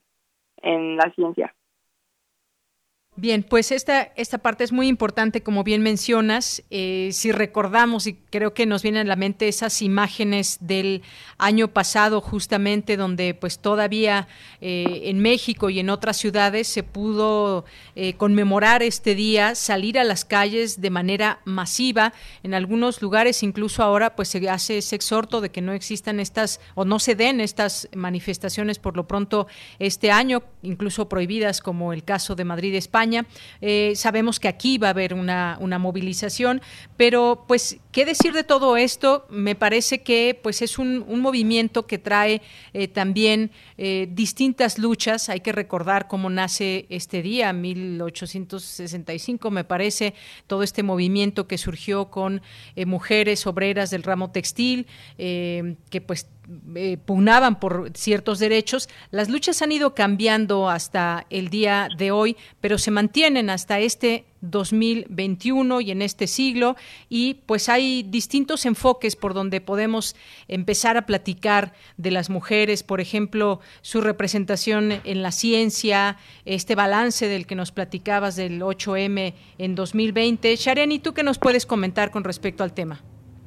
Sí, claro, es justo bueno, el, el texto en el que yo estoy trabajando en particular con otro par de compañeras y, y una tutora, con Marcela, es sobre lo que estábamos comentando justo hace un momento, sobre cómo en 2020 vimos, por, por lo menos, o por ejemplo en la Ciudad de México, una ciudad que explotaba de morado, con muchísimas mujeres que salimos a las calles y que caminamos y que tratábamos de exigir y que tratábamos de representar todo un movimiento que en ese momento estaba llegando a una cumbre que no habíamos visto en la actualidad desde hace mucho. Y creo que esperábamos esperábamos que pasaran más cosas no vernos reunidas fue fue bastante motivador pero entonces nos llegó la pandemia. Y, y también creímos que el movimiento feminista se iba a detener pero no fue así en, en México pasaron cosas completamente, y están pasando cosas completamente maravillosas en ese terreno, y por ejemplo tenemos el caso, el caso de Quintana Roo y el caso de Puebla, que la semana pasada festejó la, la aprobación de la ley Agnes. Y todas estas leyes que se están discutiendo, todas estas propuestas que se están llevando a los plenos locales, pues son empujadas por mujeres, son empujadas por movimientos feministas que se están articulando con muchas colectivas locales y, y eso es eso es un poco de lo que queremos hablar. También queremos hablar sobre cómo se ve un poco desde, desde la academia, cómo lo, lo observan las mujeres que estudian, las mujeres que están un poco de, del otro lado y que, que, no, que no solamente accionan, sino que a partir de la reflexión también han visto un movimiento en, en el 2020, en, en lo que llevamos en 2021, y queremos hacer eso, queremos hacer un poco una radiografía de cómo estamos en este momento y de cuáles fueron las cosas que, que nos pasaron y que nos atravesaron durante todo un año que de por sí fue complicado y que nos hizo repensar toda forma de contacto y toda forma de comunicación,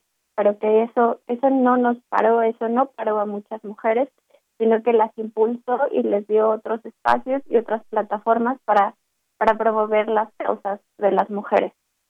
Así es, Shareni. Y bueno, en este sentido también, y ahora que pues están reflexionando sobre estos temas y que nos platican de lo que vamos a, poder leer en sus eh, trabajos desarrollados por ustedes y otras de sus compañeras, eh, me detengo en este punto. La pandemia también dejó al descubierto muchas cosas eh, para las mujeres, como pues muchos de los trabajos recayeron en mujeres y eso hace visible también a su vez situaciones, también otras situaciones como el maltrato a las mujeres, todas estas llamadas que se han recibido a lo largo de la pandemia, mujeres que han padecido violencia eh, intrafamiliar, entre otras cosas, pero esa parte también de pues eh, lo que ya sabemos muchas veces desempeñar el trabajo cotidiano a la par del cuidado de los niños, a la par del trabajo en casa, que son de pronto pues eh, distintos trabajos, no todos eh, con una paga, pero ha dejado al descubierto también esta situación con, eh, con las mujeres. Quizás este 8M será diferente en cuanto a la magnitud de las, eh, de las mujeres que saldrán a las calles.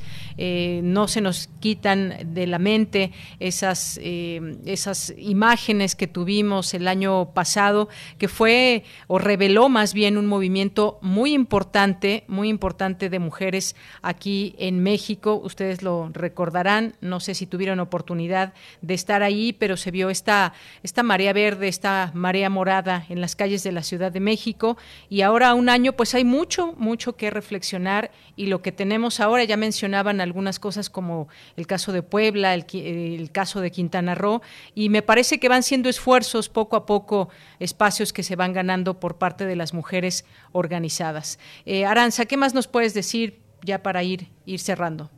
Sí, pues en el caso también de, de todo esto, pues es bonito también poner en la mesa cómo a pesar de la distancia y de las circunstancias, pues eh, el feminismo y las mujeres nos seguimos abrazando incluso en, otros espacios, ¿no? Y estas, estas formas de protesta están encontrando como nuevas maneras de expresión, ¿no? Y, nuevas maneras de, de, de, poner en la mesa temas que son importantes, ¿no? Como por ejemplo también tenemos el caso de Michoacán, ¿no? Que aprobó también este el quitar y los impuestos a, a los a todos estos artefactos menstruales y también ponerlos gratuitos como, como un derecho de, parte de las mujeres y las personas que menstruan, ¿no? Entonces, pues es importante también, eh, pues tener en cuenta que eh, aunque sea en línea, pues es un acompañamiento, ¿no? Entre, entre nosotras. Efectivamente, un acompañamiento importante y, reconocernos también quizás en todo esto, también distintas mujeres en la lucha, mujeres eh, diferentes, incluso puede haber eh, distintos puntos de vista eh, en ciertos casos, situaciones y demás, pero es un movimiento que me parece cada vez más se fortalece. ¿Con qué cerrarías, Shareni, esta participación? Pues yo comparto lo que dice Aranza porque también me parece súper bonito que las mujeres seguimos abrazándonos a la distancia y seguimos queriendo queriendo tener una vida una vida digna una vida en donde se nos vea donde se nos respeta y donde se nos tome en cuenta como seres humanos. Y creo que lo que nosotras estamos planeando en Corriente Alterna tiene mucho que ver con eso tiene que ver con con las luchas que se han estado haciendo desde hace mucho tiempo y con la lucha que se transformó en este momento complicado, pero que supimos o supieron muchas mujeres poder eh, poder revertir y poder utilizar también a su favor. Muy bien.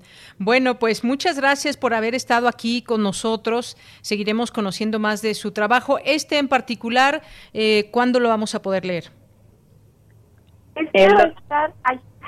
No, no, tú dices, no hay problema.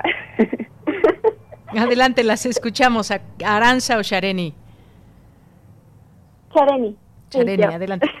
Este va a estar para el jueves.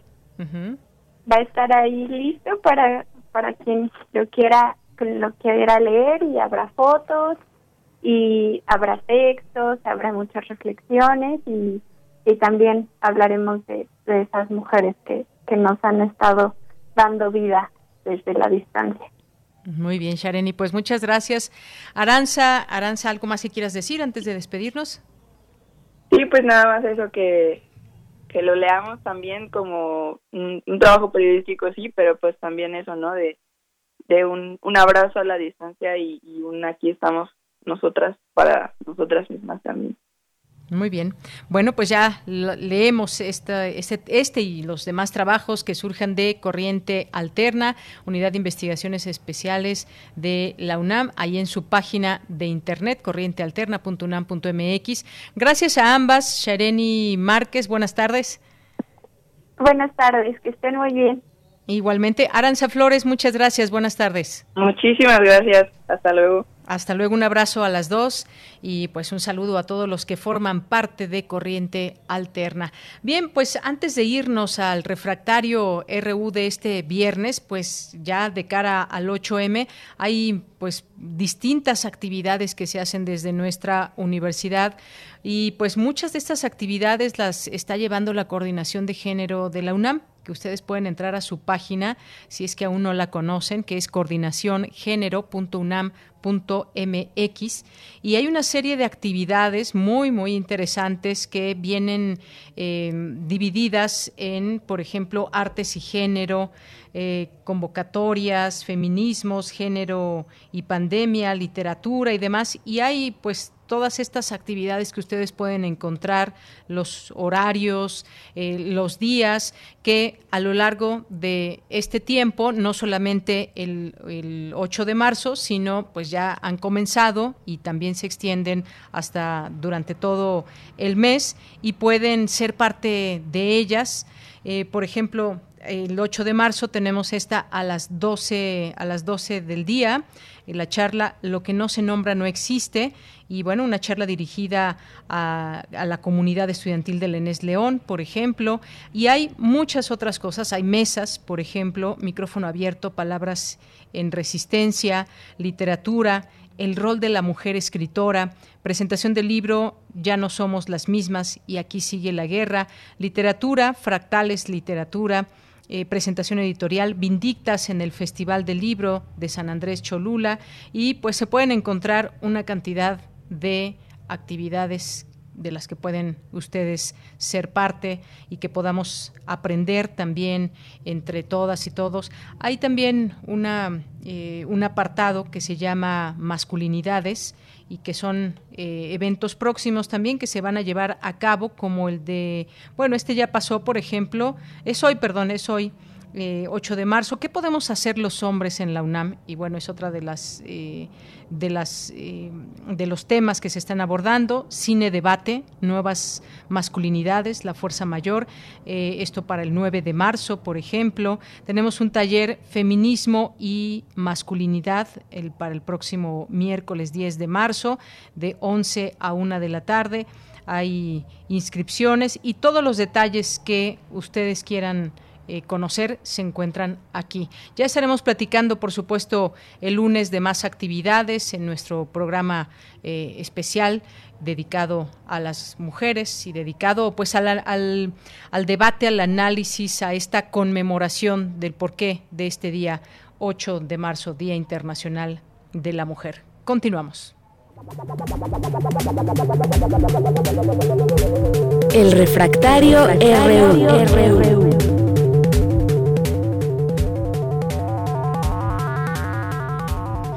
2 con 36 minutos, ya está en la línea telefónica el maestro Javier Contreras, maestro en Derecho, profesor de la Facultad de Derecho de la UNAM y de la FES Acatlán. ¿Qué tal? ¿Cómo estás, Javier? Buenas tardes. Hola, ¿qué tal? Deyanira, muy buena tarde para ti para nuestro amable auditorio en Prisma RU. Se nos termina la semana, pero con ello no la polémica.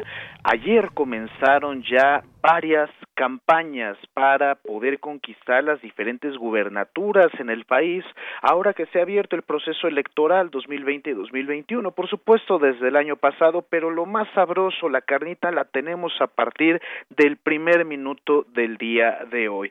Pero no vamos a hablar de campañas políticas en general, sino en particular una que ya hemos tocado en este espacio, el tema de la reposición del procedimiento de designación de candidato o candidata en Guerrero por parte del partido político Morena. Este es un tema súper delicado y muy importante que ya hemos tocado por acá, pero que cada día nos está mostrando más cosas, más elementos para la discusión y el debate. Y el primero de ellos es que justamente el Instituto Electoral del Estado de Guerrero ha decidido concederle o reconocerle, mejor dicho, la candidatura formalmente a Félix Salgado Macedonio.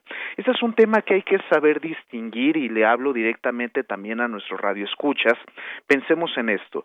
No es estrictamente igual hablar, como lo dijimos en ese espacio en algún momento, del Poder Ejecutivo Federal, en este caso el presidente López Obrador, el presidente del partido político llamado Mario Delgado y por otra parte las y los consejeros que integran aquel OPLE, el organismo público local electoral del Estado de Guerrero. Son diferentes momentos procesales a los cuales nos estamos enfrentando y lo que ha ocurrido en los últimos dos días y particularmente ayer fue que ese instituto local avaló la propuesta del partido político Morena presentando a Félix Salgado Macedonio como candidato, pero tenemos nuevas de último minuto.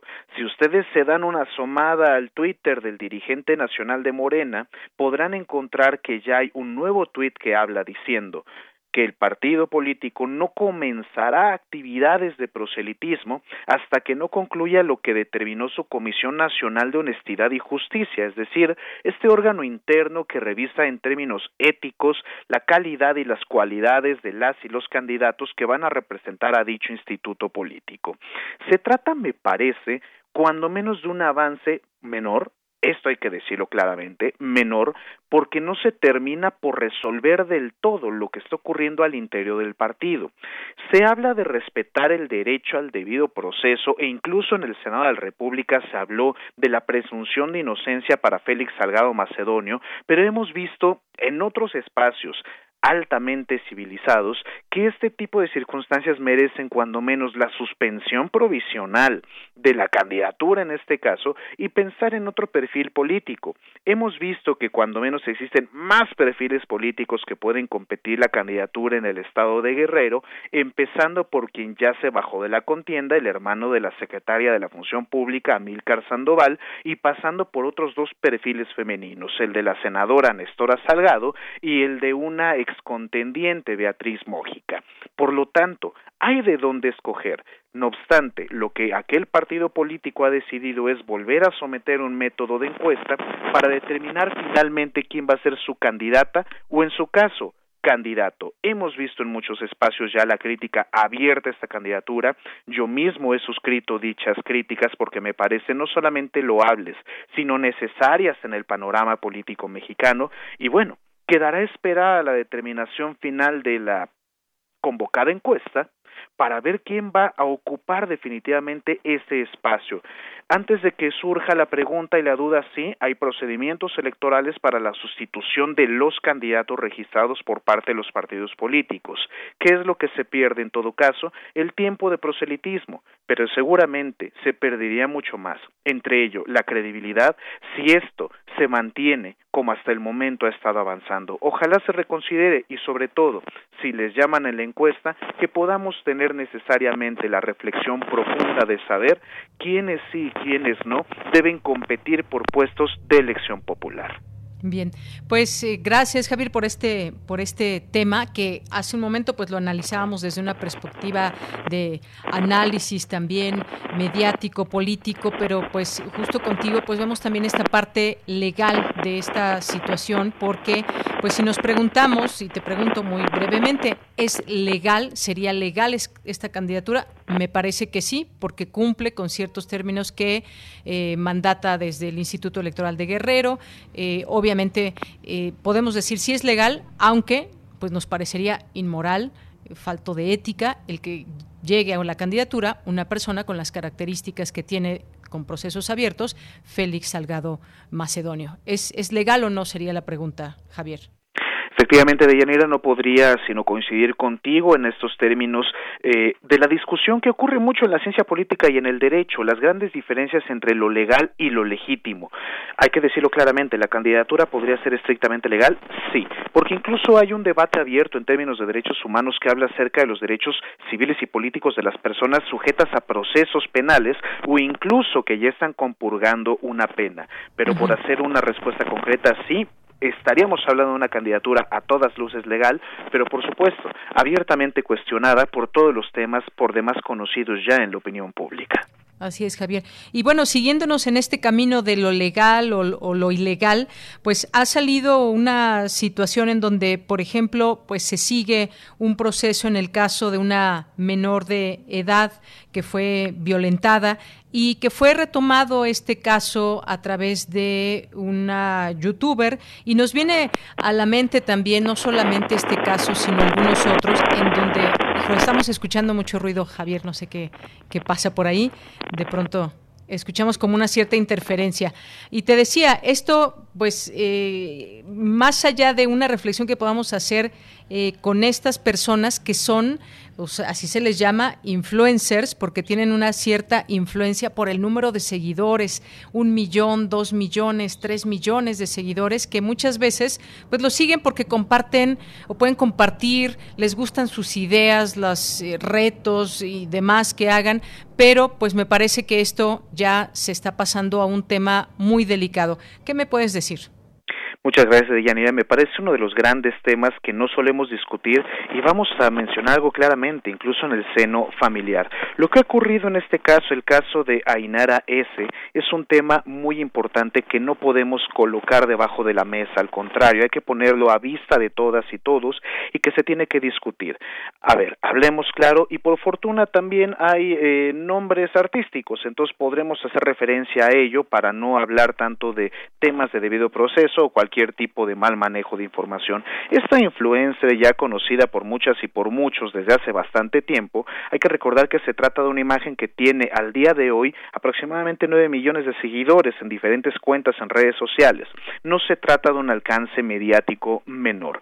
El fenómeno que podemos conocer como influencers es algo que efectivamente ha llegado a marcar no solamente eh, los comportamientos, sino una época en la forma de comunicar y en la manera en cómo las personas, sobre todo personas jóvenes, llegan a interpretar la realidad. Es decir, dando por hecho y concediendo como una actitud correcta lo que podemos encontrar en algunos de estos espacios de comunicación. Podremos recordar otro tipo de escándalos como el de Luisito Comunica u otro tipo de eh, youtubers e influencers donde manifiestan ideas abiertamente discriminatorias y que incluso tratan de reparar sus errores profundizando aún más las problemáticas de las que ellos mismos han adolecido.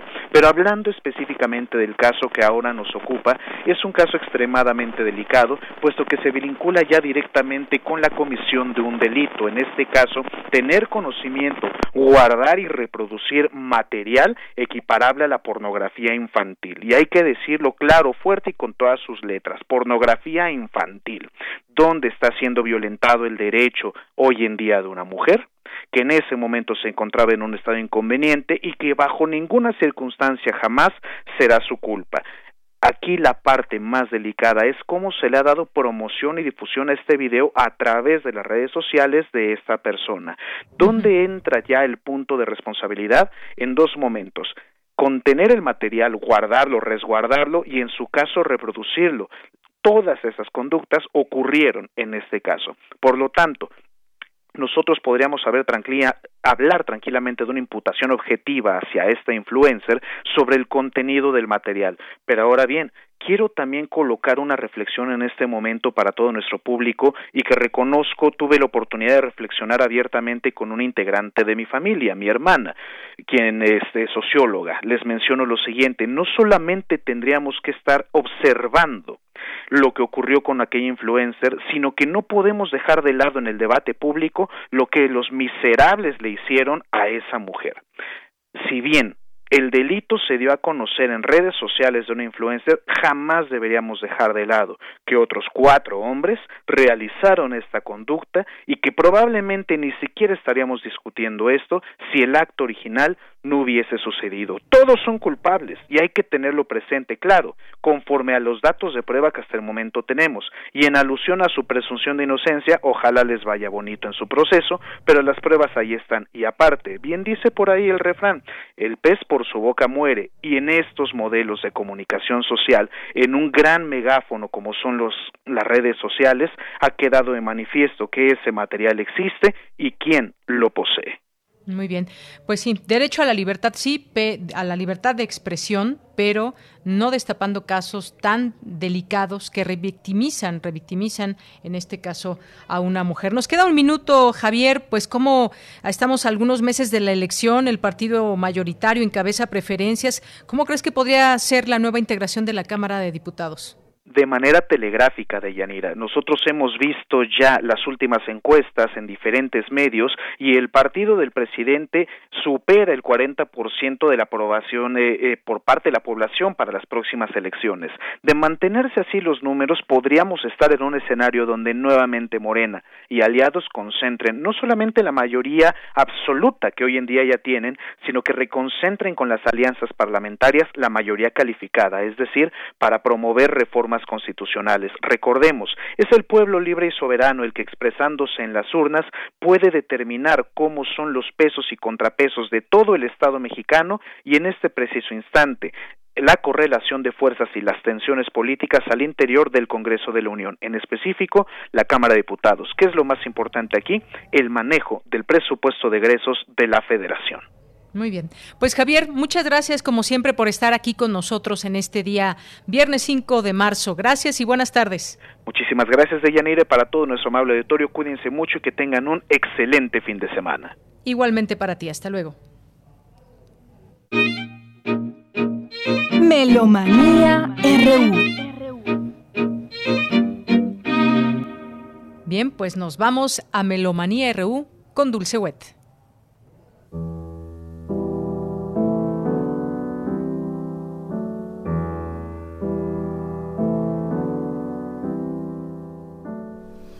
Muy buenas tardes de Yanira, Dani y amigues melómanes de Prisma RU. Hoy 5 de marzo del 2021 recordamos a Heitor Villalobos, quien nace hace 134 años en 1887. De formación autodidacta, estudió cello en 1912 fue a una expedición al interior de Brasil para estudiar las músicas de las tribus. Tuvo una estadía en París entre 1922 y 1930, becado por el gobierno brasileño, estudiando también la música europea contemporánea.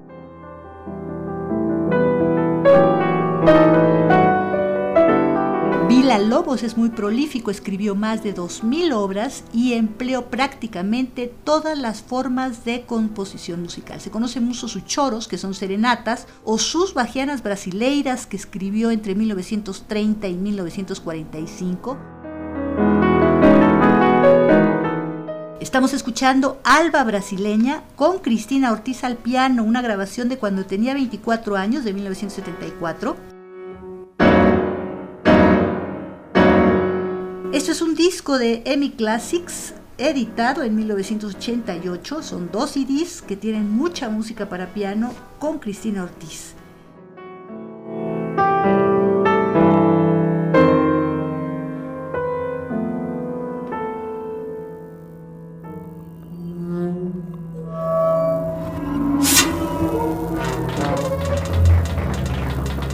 Tenemos tres invitaciones al Foro Internacional de Música Nueva Manuel Enríquez, edición 42, primera edición virtual, hoy viernes 5 a las 18 horas, con Iván Naranjo en la electrónica y Javier Fraustro en el trombón. Hola, buenas tardes, amigos melómanos de Prisma RU.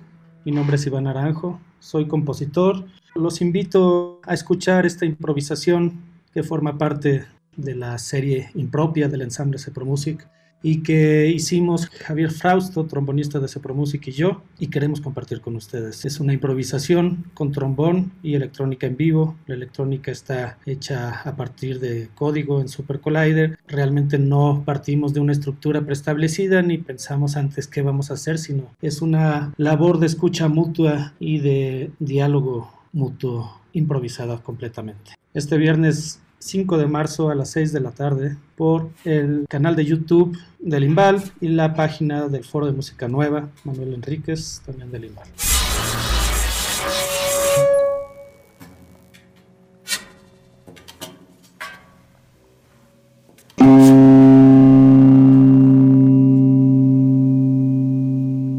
También tenemos la invitación de Alejandro Castaños para escuchar la obra cinemática que estrena José Manuel Alcántara mañana sábado 6 a las 18 horas.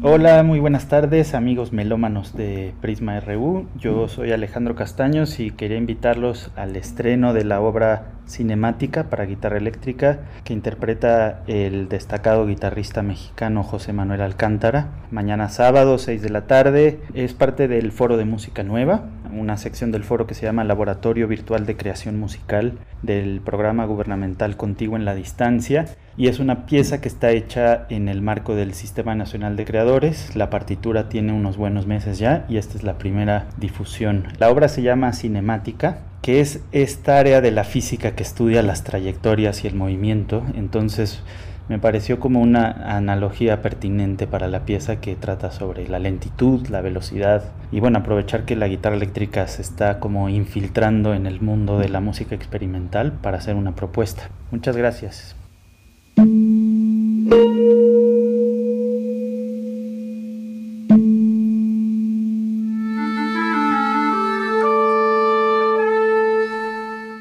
Último tenemos también la invitación de Wendy Holdaway, fagotista y directora musical de El Quinteto de Alientos de la Ciudad de México.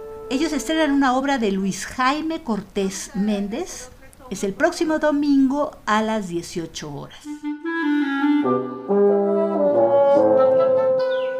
Buenas tardes, yo soy Wendy Holdaway del Quinteto de Alientos de la Ciudad de México.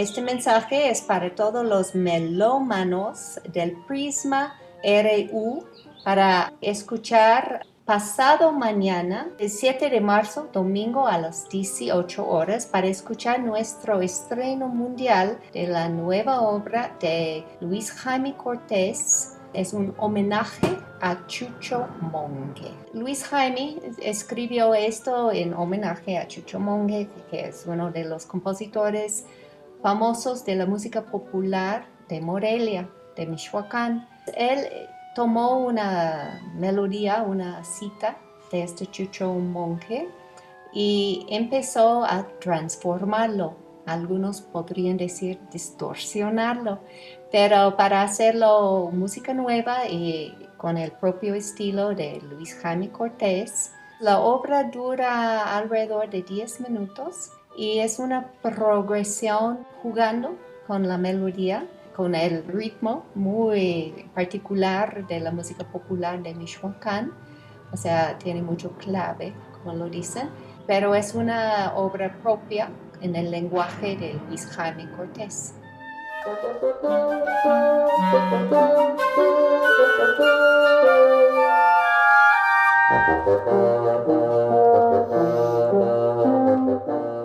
Se puede ver y escuchar a través del canal de YouTube del 42 FIMME, Foro Internacional de Música Nueva Manuel Enrique, pero también a través de la página del foro que es https dos puntos diagonales foro de música nueva punto Hoy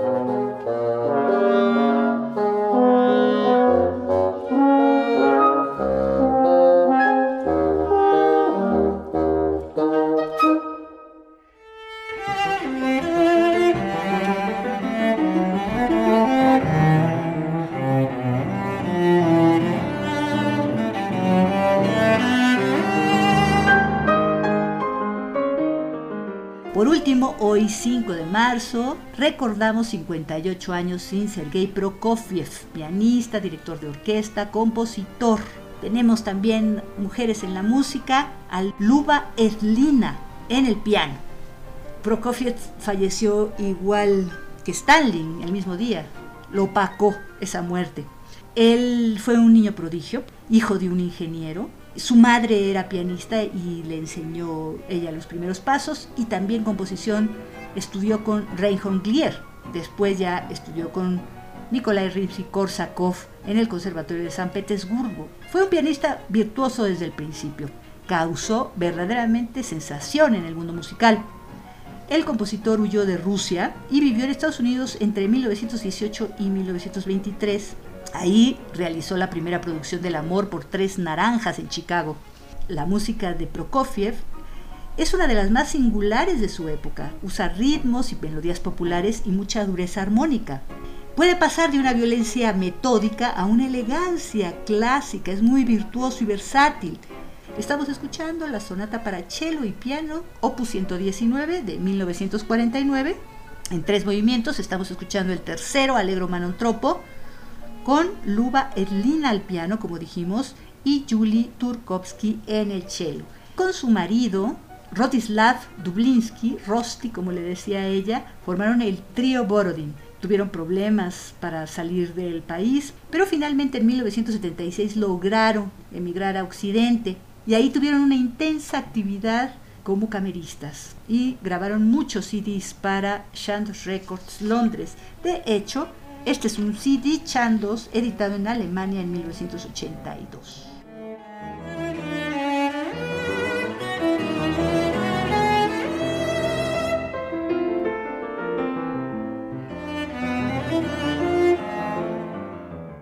Bueno, pues esto es todo en Melomanía. Muchísimas gracias por vuestra atención, vuestros oídos. Que tengan un excelente fin de semana y nos escuchamos muy pronto.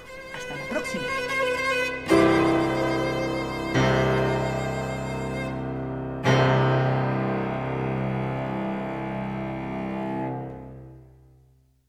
Bien, pues muchas gracias a Dulce Wet y su Melomanía RU de este viernes. Pues ya nos vamos. Gracias a todos por estar atentos. Que tengan muy buen fin de semana. Nos escuchamos aquí el próximo lunes, lunes 8 de marzo, Día Internacional de la Mujer y pues aquí estaremos en esta frecuencia. Gracias a mis compañeros allá en cabina, eh, gracias a Daniel Olivares, a Denis Licea, a Socorro Montes. Aquí en los micrófonos se despide de Yanira Morán. Y bueno, pues si nos da tiempo, un poquito nos regala la producción una canción, How Deep Is Your Love. Hoy se conmemora el nacimiento de Andy Gibb, integrante de los Bee Gees. Con esto nos despedimos. Gracias, buenas tardes y buen provecho.